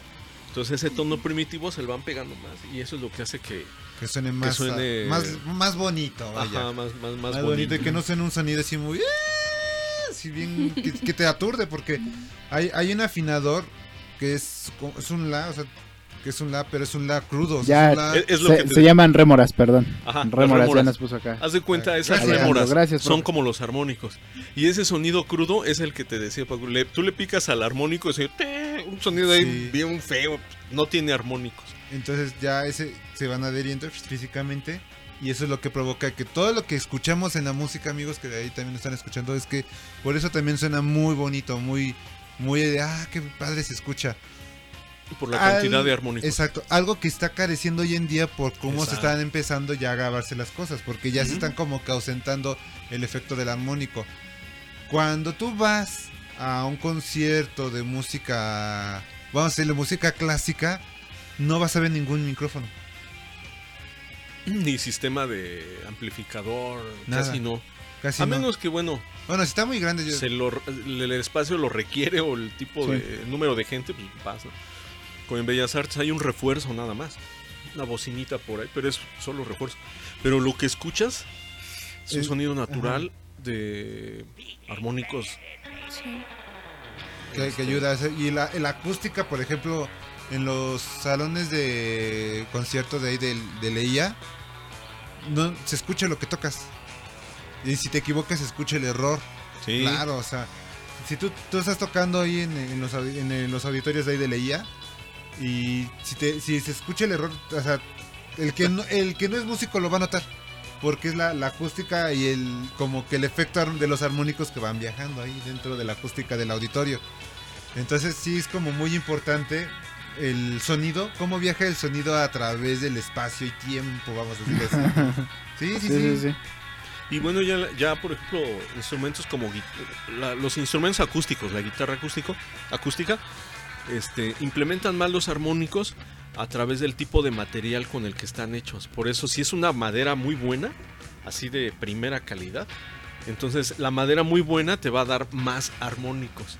Es la diferencia entre una guitarra que te cuesta 500, 500 pesos aquí en la Ciudadela a una de, no sé, 8 mil pesos.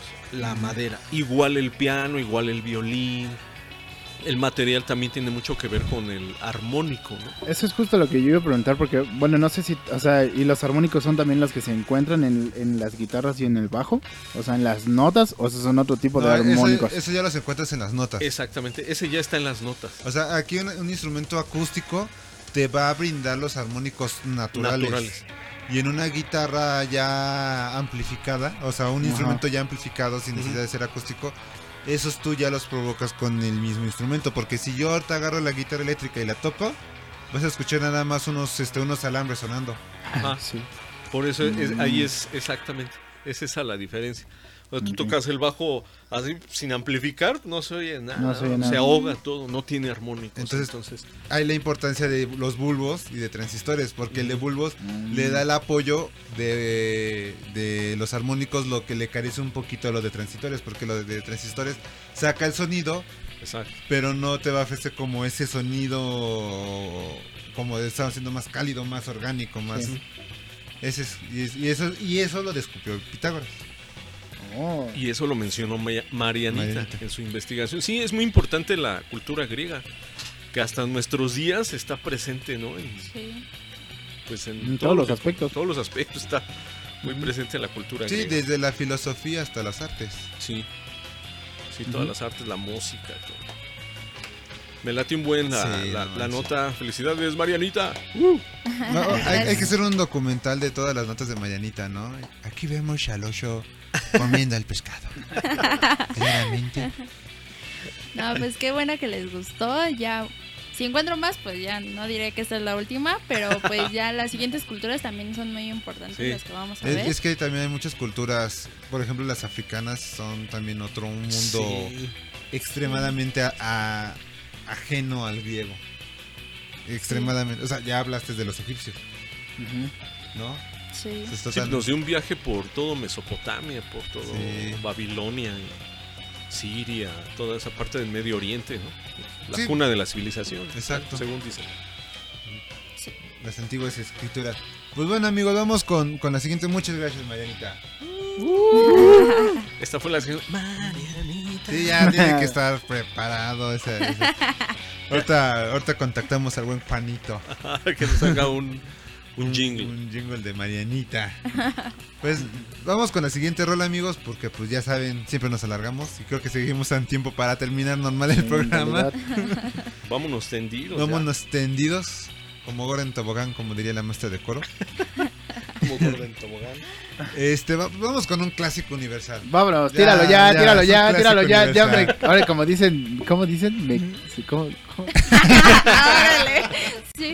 Como dice, como dice. Se me queman las habas por escucharlo, es lo que quería decir. Bueno, Se regresamos, amigos. Échale. Búscanos en Facebook como El Séptimo o arroba El Séptimo 7. En YouTube como El Séptimo o www www.youtube.com diagonal El séptimo 7. en Instagram como arroba el séptimo 7 y en Spotify como el séptimo.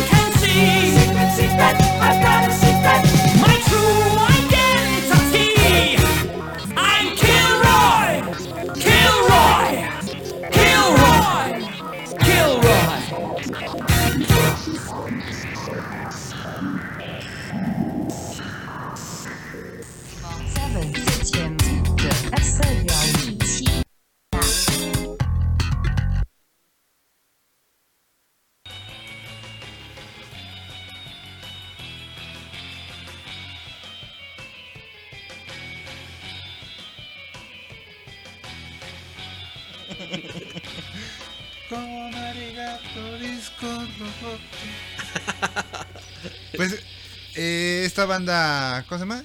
Sticks, Sticks, ¿cómo? ¿Cómo se llama? Sticks, Sticks, está bien, ujú. ¿no? Eh, metió un poquito de inglés y japonés ahí, Sí. ¿no? Ahí en el Domo arigato. Fue ahí donde metió un poquito el, el japonés. Pues no hay fecha de celebrar, solamente esta rola está bien fregona, es lo único Sí. que Buena rola, buena rola. Sí, sí, sí. O sea, es, un clásico de Universal que estábamos también diciendo atrás. Sonidos futuristas. Sí, exacto. Y, bien chidos Y esto, este, esto es lo que es muy importante esta banda eh, proveniente de Chicago, ¿no? O sea, este álbum que sacó en 1983-84, pues ellos hicieron de este álbum una parte de contar una historia de un científico que fue secuestrado por unos robots y bla, bla, bla. ¿Sabes a qué se me imagina mucho este disco? Al Stellar de, de Daft Punk.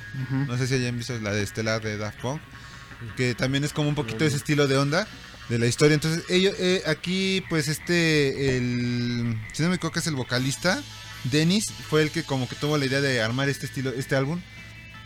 Y se dan cuenta, o sea, yo les recomiendo que escuchen el álbum completo porque si se dan cuenta, esta, este disco está armado como un tipo musical.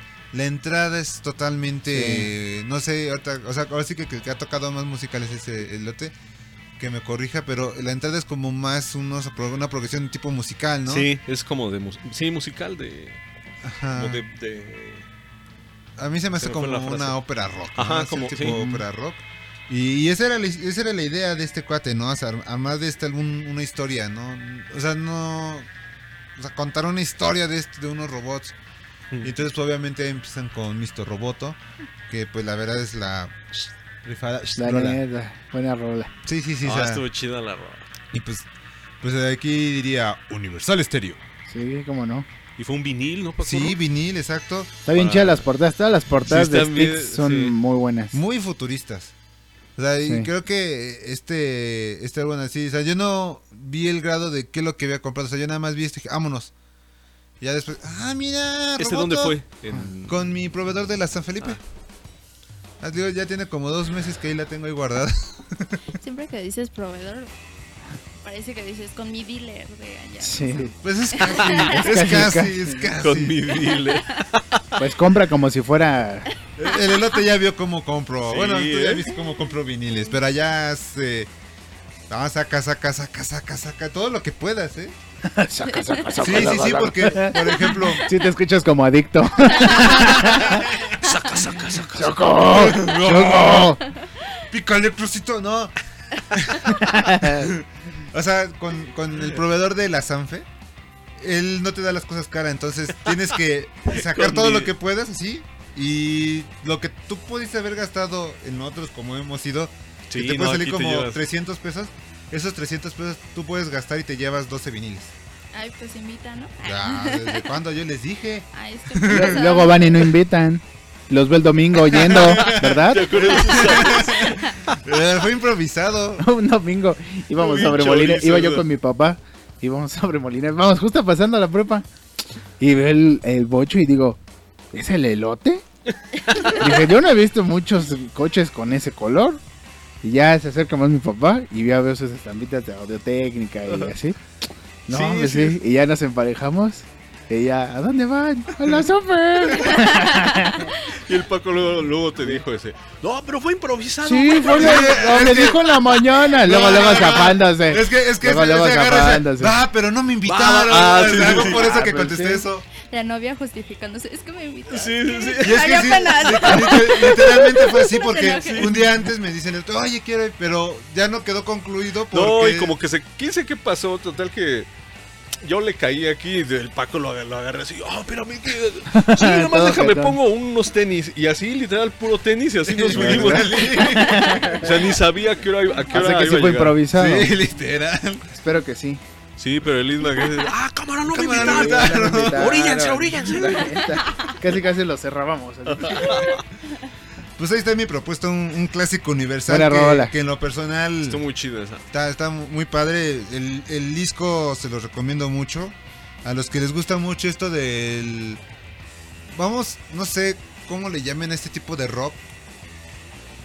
Steel Glam, vamos a decirle un poquito como el Steel Glam. No sé, es que tiene muchos toques del Steel Glam de repente. Sí, La como- portada es un Steel Glam. Este, o Rock Glam, o, o sea, yo les recomiendo mucho escuchar este álbum, es muy muy bueno, independientemente de que la banda también es una fregonería. Sí. O sea, eso- Esa portada está bien chida. está bien fregona esta portada.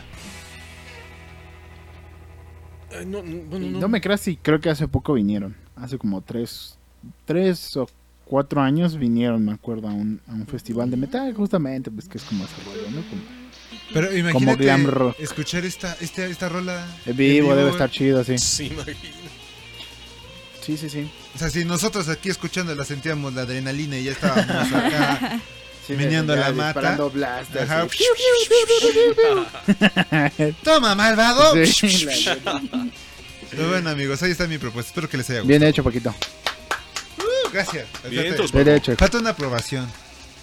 Ah, Ah, sí, tiene, que pasar La la- por, el, Sí, sí, Crítica. sí. por el comité de. De, de aceptaciones de rolas. Pues me sentía bien futurista. Ah. volando, y acá como eh, Rick and Morty cuando este se hace novia de la robot y todo. Así me sentía. Yo espero a mi novio acá robot. Buena referencia, chido. Hay, hay un capítulo de de los jóvenes titanes. Eh, jóvenes titanes en acción. Ah, Los que les gusten ese esti- estilo de caricaturas, hay muchas referencias en esas caricaturas de la cultura pop. Y el personaje que es Cyborg, es, él es un personaje muy... O sea, él, él marca esta división del personaje futurista, pero noventero y ochentero a la vez, ¿no? O sea, el, este, este, este monito que es actual, pero su vida es el pasado al general, ¿no?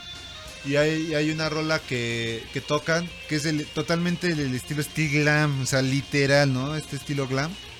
Y, y- y prácticamente ese capítulo, toda la caricatura, todos los gráficos manejan este, este concepto, hasta la música, ¿no?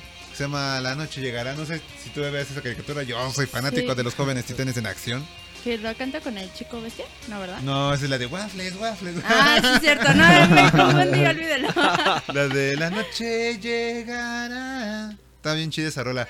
Está muy, muy O sea, el trabajo que hizo la producción de, de DC para Jóvenes Titanes en Acción. Se aventaron un- una rola muy, muy padre para lo que estaba haciendo el capítulo. Y el capítulo se enfocó en este concepto que acabamos de escuchar. Órale. Muy bueno. Qué chido. Pero ahí está. Bien, entonces. Uh, ¿Ya probé mañana? bien. Sí, sí, muy Sí. bien. Sí. Una de pocas. Ah. uh, una semana más, ¿no? De vida. Uh, Una semana más. Pues vamos con. Hijo, qué rolota, ya, échala. Ya vámonos, ya Paco. Échala. Sí, sí. Dale, dale, dale, cranky. Dale, cranky, sí. Simón, Simón. Amigos, no se vayan. Estamos en el séptimo. Esto es en vivo. Totalmente aquí en las instalaciones de el séptimo. En Lomas de Tecamachalco. 1134. watts de potencia. Ya, ya algún día, ya algún día tendremos una cortinilla de ese estilo. Van a ver. Dios te oiga, hijo. Dios te oiga. Dios, Dios te oiga. Dios quiera. Dios, primero Dios. Primero Dios. Sí, sí, sí, exacto. Regresamos, amigos, no se vayan. Paco. Tocó despegar y alzar vuelo. Separando lo útil de lo prescindible. Hacer las maletas. Apilando cajas. Enumerando historias. Los contenidos del séptimo se mudan a Spotify. O Spotify, o Spotify, o como le quieras decir. No te puedes perder tus contenidos favoritos como el lado B o el recalentado del programa en una de las plataformas más importantes de servicio de streaming de música del planeta.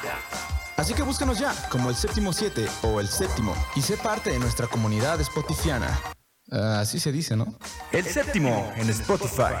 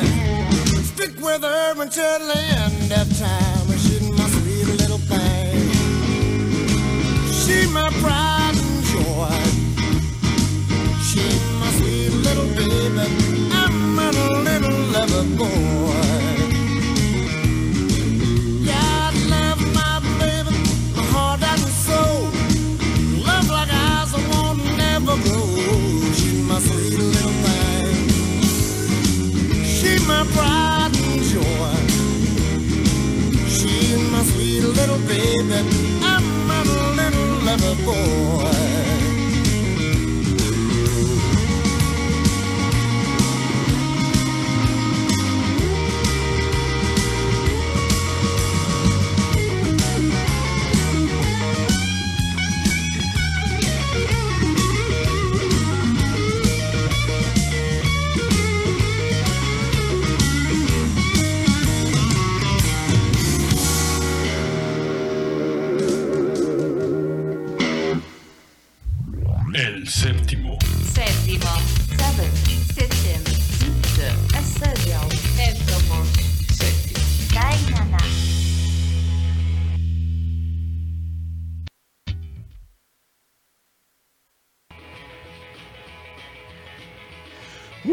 Esto fue Pride and Joy de Steve Ray Vaughan, o como dice mi amigo Isma, ¿cómo? Esteban Raimundo Vargas. Esteban Raimundo Vargas. Vivía aquí en la Bondofo. Sí, vendía en la Bondojito. Era el que era de las quecas. Su ¿no? mamá Sí. vendía quesadillas, bien chidas. Pero vos suerte. Yo por eso en- lo conocí.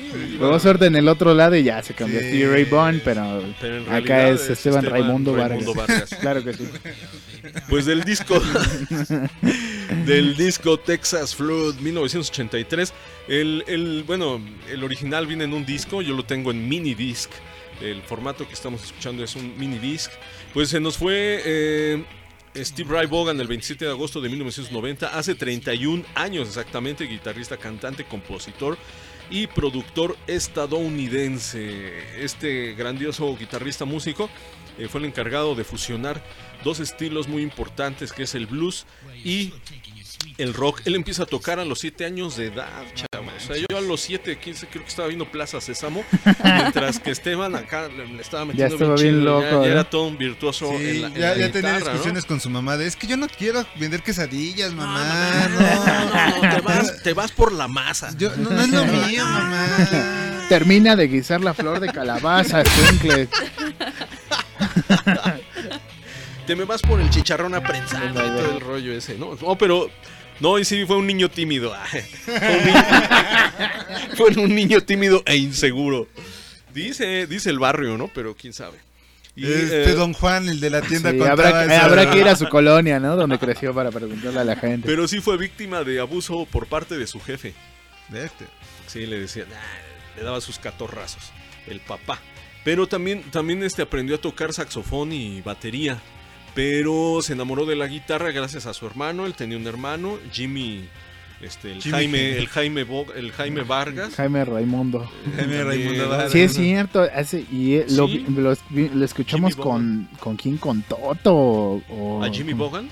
Sí, ¿no? lo pusimos en el Crossroads de Ah, sí, Eric sí. Clapton, Ah, sale Jimmy Bogan. Ajá, sí, cierto, sale su brother. eh, Sale, sí, sale el Jimmy, Jimmy Bogan.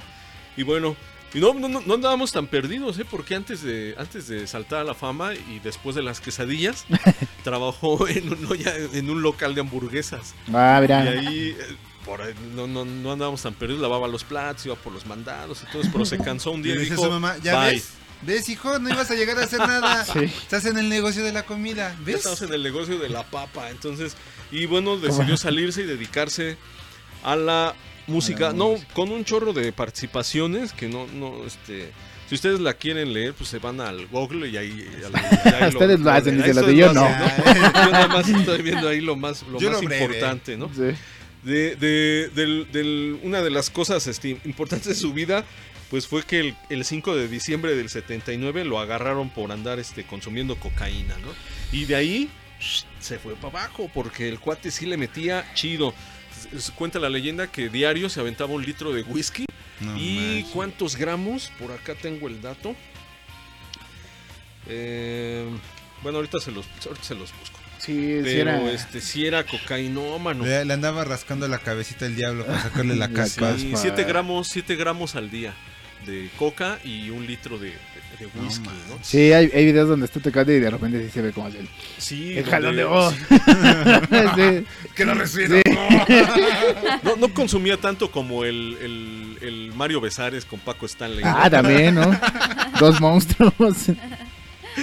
Esa, esa de- del el, El el gallinazo gallinazo. es un Ay, que se le cae la clásico. bolsita, ¿no? man? es un clásico. Bueno, en el, en el 86, en noviembre, eh, salió de rehabilitación y se fue a la casa de su jefa a seguirle al negocio, ya saben. Entonces ahí, este, ahí estuvo Ray Bogan. Esos fueron su- sus, este, sus inicios. Ya después, ya siendo famoso, bueno, eh, 27 de agosto del 90, antes, un poco antes de la una de la madrugada y en medio de densas tinieblas, un helicóptero llevaba a Steve Ray Vaughan hacia Chicago y minutos después o segundos después de haber despegado, el mugroso helicóptero se cae. Entonces fallecieron no- no, cinco personas, el piloto, el copiloto, el asistente de seguridad, el representante y eh, Steve. ¿no? Entonces se debió a un error de pilotaje, no tenía que haber volado porque había mucha neblina. Y entonces, bueno, pues al principio habían comentado que Eric Clapton también iba en esa Ese- en, ese helicóptero. en ese helicóptero, pero pues después dijeron que no.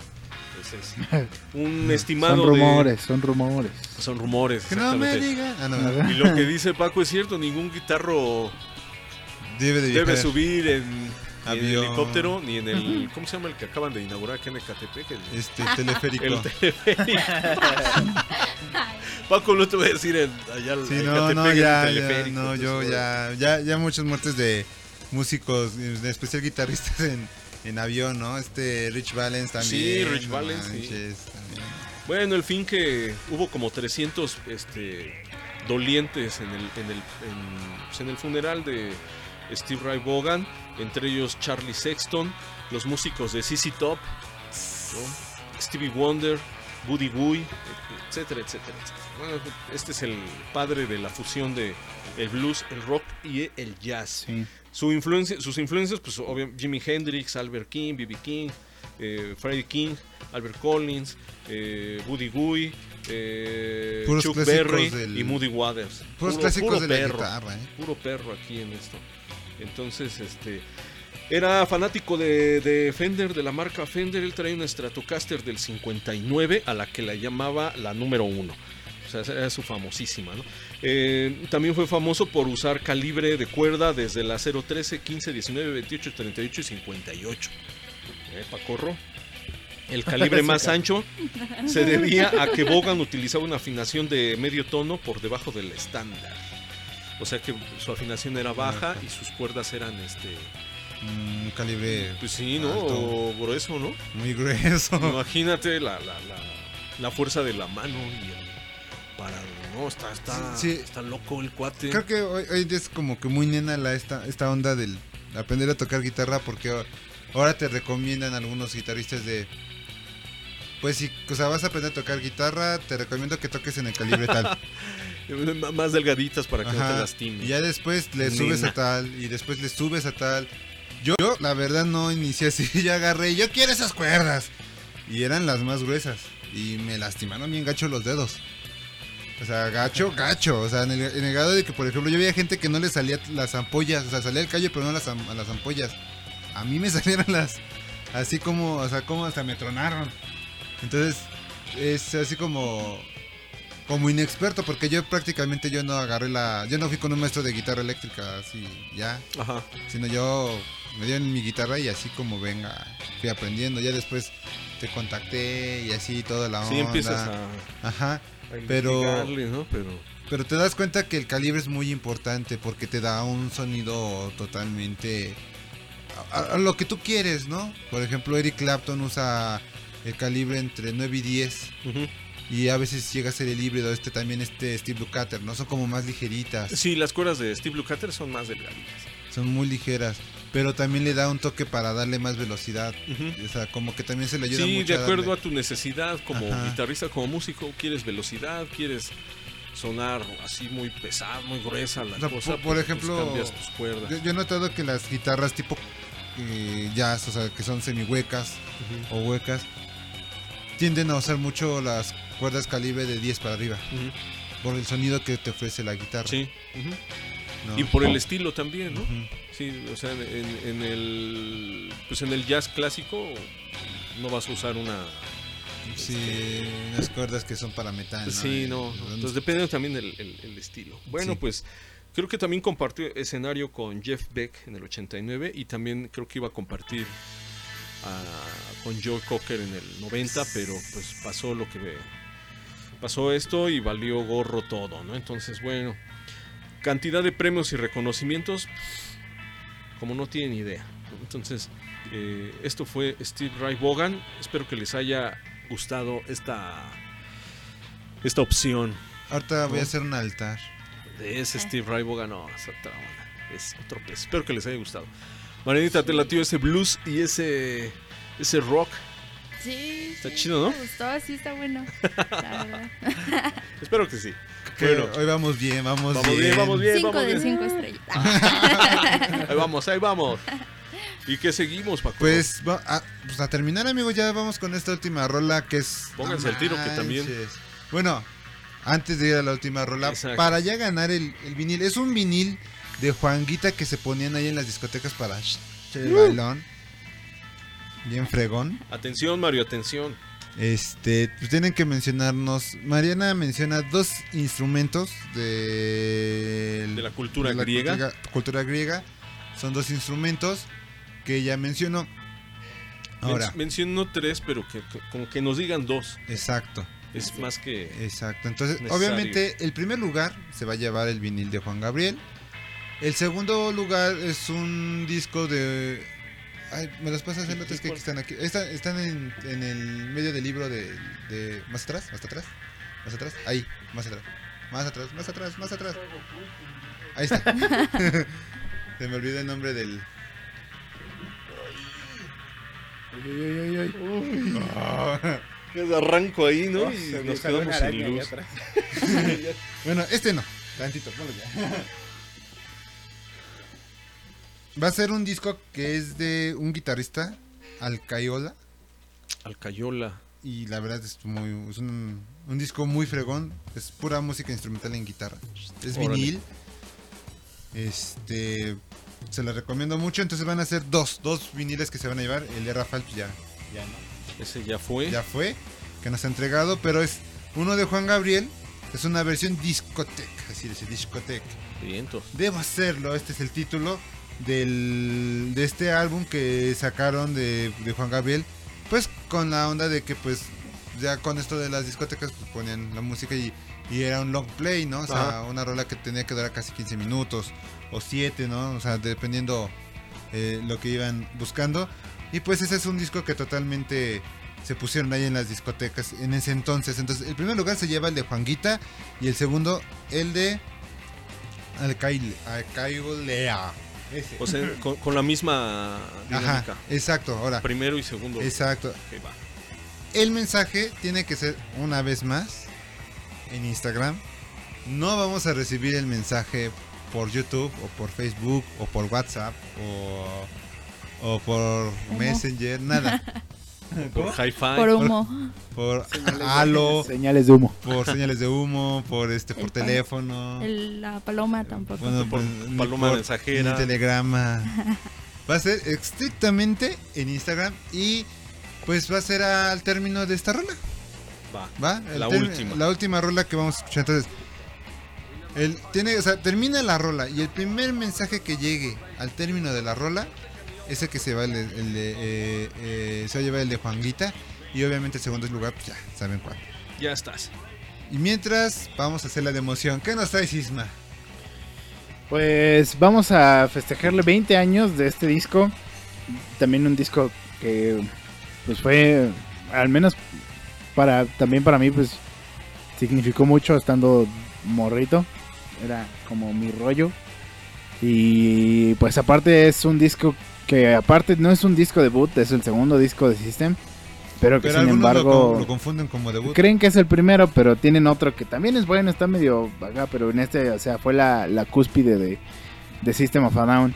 Entonces, pues el Toxicity, el disco salió el 4 de septiembre, ya si no me equivoco es, es viernes, sábado. Este, pero del 2001, ¿no? Entonces, o sea, lo- me pongo a pensar y, o sea, un disco que, que de- imagínate de unos tipos que son armenios, ¿no? Vienen de allá. Y el disco sale 6, 7 días antes del atentado del 11 de septiembre. Sí, sí. O sea, todo como que se les conjuró para que, porque aparte, bueno, ¿se acuerdan que un día platicamos de todas las canciones que censuraron el gobierno de Estados Unidos por el 11 de septiembre? Pues a estos les dijeron todo el disco, o sea, no escuchen a System of a Down porque pues, o sea, ¿cómo no? Unos que son eh, vecinos de los que nos que atacaron y vienen y Ajá. acá. Entonces sufrieron mucho, mucha polémica por eso. Y porque también es un disco que habla cosas bien ciertas. O sea, aparte de, de lo bueno que es el disco y, y- y de lo característico que tiene System of a Down, que es algo que nunca habíamos puesto aquí. O sea, es, un- es una agrupación que sí es, es metalera, pero también recu- recupera mucho sus sonidos armenios, ¿no? Sus sonidos propios de su, de su cultura. Y que trata temas, pues, bien, bien, pues no polémicos, más bien temas que son polémicos, pero con cosas que son ciertas, ¿no? O sea, tienen canciones donde critican el sistema penitenciario de Estados Unidos, Eh, tienen temas, o sea, hay, un- hay canciones donde critican la ansiedad, donde critican la depresión en los jóvenes, o sea, cosas que, que Temas están, muy crudos. que están muy presentes ajá, en, la, en la sociedad y que y que pues estos no, no tuvieron inconveniente en, en censurarse a sí mismos o algo así, ¿no? Y sin embargo lo, lo hicieron. Entonces es la importancia del, del Toxicity y, y también como lo decíamos la semana pasada o antepasada, este se me hace un disco que no tiene desperdicio. O sea, es un disco que desde el principio al final tiene buenas rolas, tiene canciones muy interesantes. Y, y, o sea, si lo escuchas o, o te pues vas a Chop Suey, ¿no? Y vas y ya te las sabes de memoria, pero tienen canciones, como les digo, hay, por ejemplo, hay una canción que se llama Science, donde se escuchan como cantos así como, no sé, como, como hindús, así, se, se escucha una cítara. O sea, tiene una combinación de muchas cosas muy interesantes que no es el puro clásico del, del new metal de esa época. Entonces yo creo que esa perspectiva de, del no ser propiamente americanos y, y- y tener otra visión, pues les aportó mucho para este disco, ¿no? Y, y, pues es, es la manera en que vamos a, a, pues, festejar los 20 años del Toxicity, que les digo, para mí es un disco que no tiene desperdicio. Yo tuve mi etapa de System en la secu y pues, me sé pues, muchas de sus canciones y me gustan mucho, y, y- pero pues, no me siento así fan, fan, fan. Pero cuando lo escucho, el Toxicity es así de cajón, o sea, todo. No, no, no me salto ninguna rola. Y esta canción, vamos a. No quería escuchar so- Chop Suey porque también se me hace ya muy, muy común, ¿no? Y todo el mundo la conoce. Esta también es muy Esta clásica. también, sin embargo, yo soy más Team Toxicity que Chop Suey. A mí Toxicity me vuelve loco y sobre todo porque a, a mi mamá, mi mamá no escucha de ese tipo de música y siempre le digo como, quita tu música del diablo y así. Pero esta canción le gusta mucho a mi mamá, pero mucho, mucho, mucho. y Entonces, pues es como muy curioso que, o sea, no sé por qué le gusta mucho. O sea, no sé qué tiene la canción, pero pues también Le llamó la atención. yo algo? creo, yo creo, entonces, pues ojalá la esté escuchando y pues ya también que se, se acuerde. Mi mamá tiene rato que no escuchamos, pero pues sí, vamos a, vamos a escuchar Toxicity. Y antes de irnos, amigos, se los vuelvo a repetir. Mensaje al término de la rola. No puede haber antes. Es al terminar Justo. la rola, exactamente cuando termine la rola, me mandan el mensaje, nos mandan el mensaje en WhatsApp, digo en WhatsApp, en Instagram. Acá diciendo que no a WhatsApp. Ira, ira, ira. En Instagram, exactamente en Instagram. Así termina la rola, directito la- el, el mensaje. No puede ser antes. El que mande el mensaje antes queda descalificado. Así, pum, por default. Vale, gorro. Hay que hacerlo, hay que hacerlo padre. hay que hacer sufrir a la gente. Regresamos, amigos, no nos tardamos y pues disfruten este rolón que la verdad es un clásico. No se vayan. Búscanos en Facebook como El Séptimo o arroba El Séptimo 7. En YouTube como El Séptimo o www.youtube.com diagonal El Séptimo 7. En Instagram como arroba El Séptimo 7 y en Spotify como El Séptimo.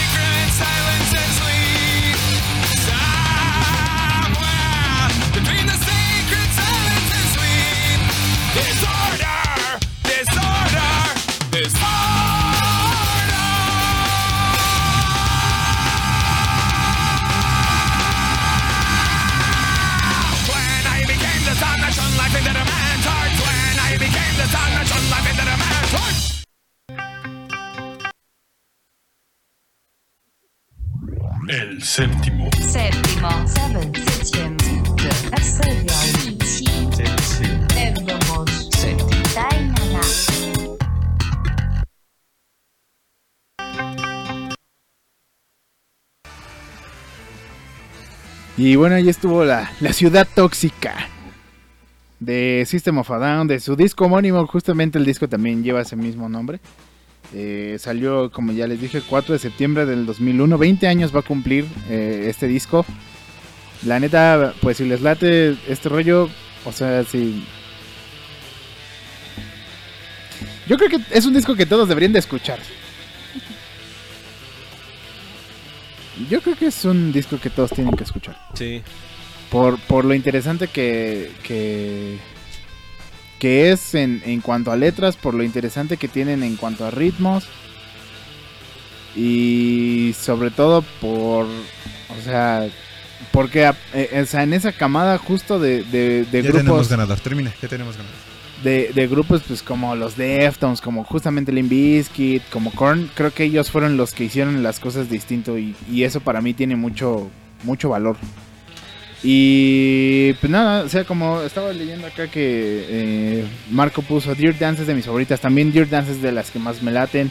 Creo que Dear Dance habla de una protesta que tuvieron los republicanos afuera de no sé qué lugar en Estados Unidos. Prison Song empieza, les digo, hablando de, de- de- criticando el sistema penitenciario gringo. Needles habla de las drogas.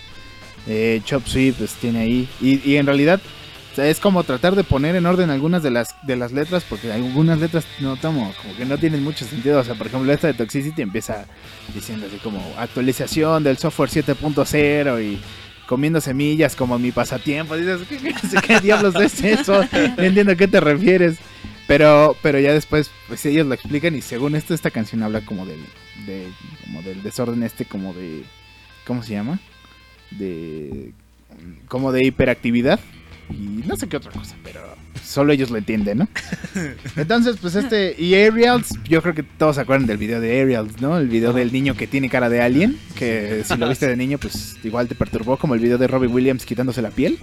Ándale. Y también fueron de los videos que, que tengo aquí en mi cabeza por, Sí, por el trauma. Entonces, pues felices 20 años, yo le tengo mucho cariño a este disco, por, les digo, porque me recuerda mucho a mi etapa de la del, del brinco de la primaria a la secu y, y me sé muchas de las rolas de System of a Down por, pues por justo por eso, ¿no? Por esa búsqueda de identidad que hay en ese proceso de adolescencia. No me quedé ahí, pero sí le tengo mucho mucho cariño y tengo ganas de verlos también, se me hacen una banda pues muy muy interesantes. Entonces, pues ahí estuvo mi, mi propuesta. Bien, ¿Te gustó mi propuesta, Mariana? Y bueno, esto fue. Ay, no, porque, no, porque no es muy más. dramático, no, perdón, perdón. Ya no puedo hacer nada más. Yo no sé qué. Te puse la joya de la corona de este disco. No sé qué más puedo hacer. No, no, sí, sí me gustó. Eh, está chido, sí. No, no suena convencido. No suena convencido. No, Maya. sí, pues sí, más que nada por lo, lo que estás diciendo de lo que hablan, yo creo que sí, Sí. me convencerías de escuchar el- completo el disco, porque pues como estas bandas, como lo dice System of a Down y Limp Bizkit, Mm. como que hablan de temas de que, pues, polémicos, ¿no? Y cómo Sí. le dan su propio estilo. Entonces, pues sí, o sea, sí, sí me gustó. Igual he escuchado algunas de- canciones de ellos y pues sí, sí, sí están padres, están potentes. Están potentes, están potentes. Es- Sí. es- ¿Sabes qué? La, esta última década del siglo XX, o sea, los 90 fue un, un- un momento crucial en todo el mundo, ¿no? O sea, Yo me acuerdo de, pues aquí en México hubo muchos conflictos, obviamente políticos, censura musical, al más no poder, ¿no? O sea, yo, eh, eh, o sea, en todos los aspectos, ¿no? En el aspecto de juguetes, en el aspecto de videos, en el- o sea, me acuerdo que los 90 era no, no puedo decir que fue una infancia fea, no, tampoco no es para tanto. Pero sí tengo muchos recuerdos de, de que te censuraban cosas o te decían que no. o sea, Sí. Y todavía iniciando los 2000 estaba canijo. Y exactamente como dice Isma, o sea, después viene lo de las Torres Gemelas y pum, o sea, peor. o La sea, censura pegó mucho. A mí me tocaba mucho. Por ejemplo, cuando hablamos del, del fantasma del espacio, era una caricatura. Pues que aparte de que mis papás no me dejaban ver, o bueno, es- eh, no era. Pues era una. O sea, eran como caricaturas y cosas que pasaban en la noche, porque, pues, o sea, era parte de esa centu- censura, ¿no? De, exacto. de- ya en la noche yo decía, uy, lo ven mis papás. Y ya le prendía la tele y ya lo vi un rato, ¿no? Pero pues tengo esos recuerdos, pues sí, precisamente Exacto, por ese cambio, y- como dices, Paco. Y, y es, y a- yo tengo, o sea, siempre cuento esa anécdota de la parte donde yo escuchaba mucho esa, en- igual de niño, o sea, pues yo, yo estaba creciendo en el apogeo de estos cuates, de los De Sí. este, Limp Bizkit, De Papa Korn. De System of the Down, que eran como las bandas más, eh, Link- Linkin Park, que eran como esas bandas que sonaban mucho en ese momento. Y este, y por ejemplo, la primera una vez nos dijeron, no, es que ustedes no pueden escuchar ese estilo de música, es del diablo, o sea, literal, ¿no? Una escuela que ni católica es. o sea, y no, es que no pueden escuchar, y, y no hay cuidado si tú jugabas este con tazos o juguetes, o sea, cosillas así. Sí, la, la escuela te lo, te lo quitaba, Y ¿no? O sea, estricto. sí, sí, ahí, y Tú, tú pones el panorama de antes a lo que es ahora. No voy a ponerme en el plan que dicen algunos de, es que la, la situación de ahora es diferente. No, la, en un cierto punto creo que la misma censura siempre ha existido y siempre ha sido la misma. Solamente que exageramos en la censura. Pero, por ejemplo, hoy veo caricaturas que a mi edad las disfruto bastante. Soy feliz viendo caricaturas. Pueden preguntarle a Isma, si tú vienes temprano a la casa, estoy viendo caricaturas. O sea, estoy, estoy viendo He-Man, ¿sí les dije que estoy viendo Los Amos del Universo? No. Uf, Sí, a mí- ya, Ah, yo- bueno. yo- tú llegas y así, tú puedes llegar Sí, a las esa- 3 de la tarde. esa está chida. Y estoy viendo. Universo. ajá, exacto, o sea, y, y ves esas caricaturas. Son caricaturas que mucha gente no le gustaba. Y pues, es que, ¿por qué ves eso? Y veo a mi sobrino que ve caricaturas y mi hermana dice, ay, pero ¿por qué ve eso? Y yo una vez dije, no manches, nosotros veíamos cosas peores. Ranme y medio. Una, una- Ah, un sí. anime de un chavo que se hace mujer y de repente eran muy explícitas. O sea, no, no era como que algo que dijéramos, uy, o sea, qué, Sí, qué, es cierto, sí, sí. qué buena cosas veíamos. Los Animaniacs, o sea, los Ujú. Animaniacs era una caricatura que era 100% adulta, pero pues uno como niño, pues a pesar de que yo no entendía las, las referencias culturales de ese momento, pues a mí me hacía reír, ¿no? Ahora los veo y digo, ah, ya entiendo. Pero ese es el punto, o sea, en esa época se hubo una censura masiva y más en México porque se censuraron varias bandas de rock, porque pues se viene viene una secuela de Avándaro. Que por cierto, perdón Paco, se cumplen 50 años de, Sí, la de Avándaro. del Avándaro. Y la UNAM, bueno, si les interesa, la UNAM va a ver, va a hacer un coloquio con algunos Órale. sabedores y expertos, cultos del tema. Y va a estar José Manuel Aguilera, el guitarrista de La Barranca. Él va a estar sí, hablando. Eh, no, no sé, les paso la fecha, no sé si es esta semana o la otra. No sé si- Órale, sí, estaría sí, padre. Sí, sí, Pero sí, sí, sí, sí, sí, ahora sí estaba enterado de esa. Y sí, o sea, viene, viene un, un buen de secuelas, ¿no? O sea, de, de censuras de todo estilo de, de cosas que, o sea, en México llegaban y las veíamos, pero la censura no era mediática. La censura era de la misma gente que te rodeaba, ¿no? No, no vas a ver eso, no, no. No escuchen esas bandas porque es del diablo y ustedes están muy chiquitos. Cómo te vestías, ¿no? Cómo te comportabas también. Sí, también eso influía bastante. Y, Sí, sí, sí. y La ya- cuestión de la identidad. Exacto. Y ya, pues yo creo que la generación de Mariana ya fue más, más light. Más light, sí, yo creo que sí. A mí, a mí sí me tocó, o sea, yo sí recuerdo full. Ah, bueno, no sé si lo conté, pero a mí pues, siempre, de niño, pues siempre me gustó este tipo. Pues no, sí, o sea, todo loco, pero por ejemplo, pues me gustaba mucho gorilas y así. Y yo tengo muchos recuerdos de ir al tianguis con mi abuela y le decía, mira el nuevo disco de gorilas, abuela. Y me decía, no, no, mejor te compro el de Tatiana, ¿no? Pero pues mi abuela con su intento pues de, de De guiarme, ¿no? Por ahí, por, por, por Pero pues es que es diferente el, el estilo de educación que, que, Sí. que tenía tu, tu abuelita. Sí. Pero estábamos hablando ya de, de generaciones. Pero yo creo que aquí ya la generación de, de finales de los 90s, 2000 o sea que ellos na- ellos nacieron ya con la una tecnología un poquito más avanzada Sí. y no vivieron como al 100% esa censura que pues los no, o sea, los noventeros y jóvenes que fueron de los 80s a ahí Ajá, sí. sí la vivieron bien gacho, o sea, Molotov que fue otra de las tantas bandas que vivió una censura bien masiva. O sea, Sí. hay- ah, o sea, los 90s y inicio de los 2000 fue una época que Complicada. complicada en cuestión Sí, mediática y la gente se hizo una paranoia. O sea, imagínate los 90 ahorita por con esto de la pandemia. La paranoia No, masiva. imagínate. Sí. Sí. Pues, ¿y cómo fue el movimiento este del Y2K, ¿no? Que empezando el el este el nuevo siglo todo se iba a resetear Ah, y todo sí, eso, ¿no? sí. Que, o sea, me acuerdo que salían noticias. Me acuerdo Sí. cuando pasó el año nuevo del, del 99 al 2000. Al 2000, sí. Suicidios masivos. O sea, de que mucha gente se suicidó por el miedo. Mucha gente vendió sus propiedades Sus y propiedades, todo y al- sí. después, ay no, no, no pasó nada Mi chillada. mamá se dijo, híjole, ¿cómo la tuve? Pero después dijo, nah, no va a pasar nada. Y bueno, aquí, estoy, aquí. Aquí de estoy. aquí. ¿Cómo la tuve? Pero sí. Pero pues estos cuates de System of a Down siempre han, siempre han estado. A lo mejor te, te pueden llamar la atención porque siempre han sido como muy contestatarios, sobre todo. Eso es lo que me gusta también de ellos que marcan esa diferencia. Porque sí, la verdad, te hablaba de pura basura, ¿no? Y, y System pues siempre tenía algo que criticar. Y de hecho, lo que iba a mencionar es que ellos desde el 2005 dejaron de hacer música. O sea, fue su último disco. Y no sé si se acuerdan que hace hace como casi un año hubo problemas en Armenia. Hubo como una guerra, hubo conflictos armados. Sí. Entonces, después de tantos años, ellos sacan dos sencillos criticando esa situación de- del gobierno. Y los sencillos se llaman Protect the Land y Genocidal Humanoids, ¿no? Entonces, incluso la portada pues es ahí como algunas ruinas de, de Armenia y con la bandera de Armenia. Entonces es, es un disco, bueno, son dos canciones. Después de como 15 años que no habían sacado nada, pues en manera de protesta, ¿no? Por, por su país, que siempre han visto también por, por su país. O sea, no, Sí. no es como que ya se pasaron acá, ya, ya somos más gringos que, Sí, sí, que sí, la hamburguesa, sí, ¿no? No niegan de dónde Sí, son. no, no. Y, siempre regresan a sus raíces. Pues bueno amigos, nos retiramos, muchas gracias ¿Y quién por fue el ganador, este? Mario, Mario, este, luego, luego se, así terminó. Mario la- Bros. Mario Bros. Aquí. Mario Besares. Mario Besares es inocente. Mario Moreno. Mario Moreno Cantinflas. Bien, todos un aplauso a Mario. Está, ya se ganó su vinil de, Del buen Juanga. de, de buen Juanguita y, y pues bueno amigos, muchas gracias por escucharnos, gracias por sintonizar una vez más el séptimo y pues nos estamos escuchando la próxima semana, igual acuérdense a las 8 de la noche por nuestro canal de YouTube. ¿No ibas a mencionar algo sobre Facebook? Este... ta.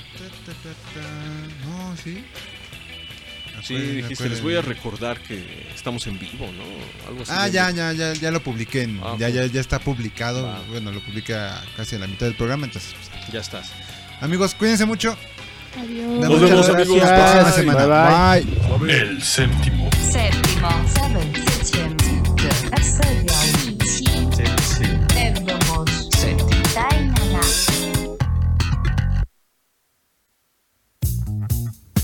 Búscanos en Facebook como El Séptimo o arroba El Séptimo 7. En YouTube como El Séptimo o www.youtube.com diagonal El séptimo 7. En Instagram como arroba el séptimo 7 y en Spotify como el séptimo.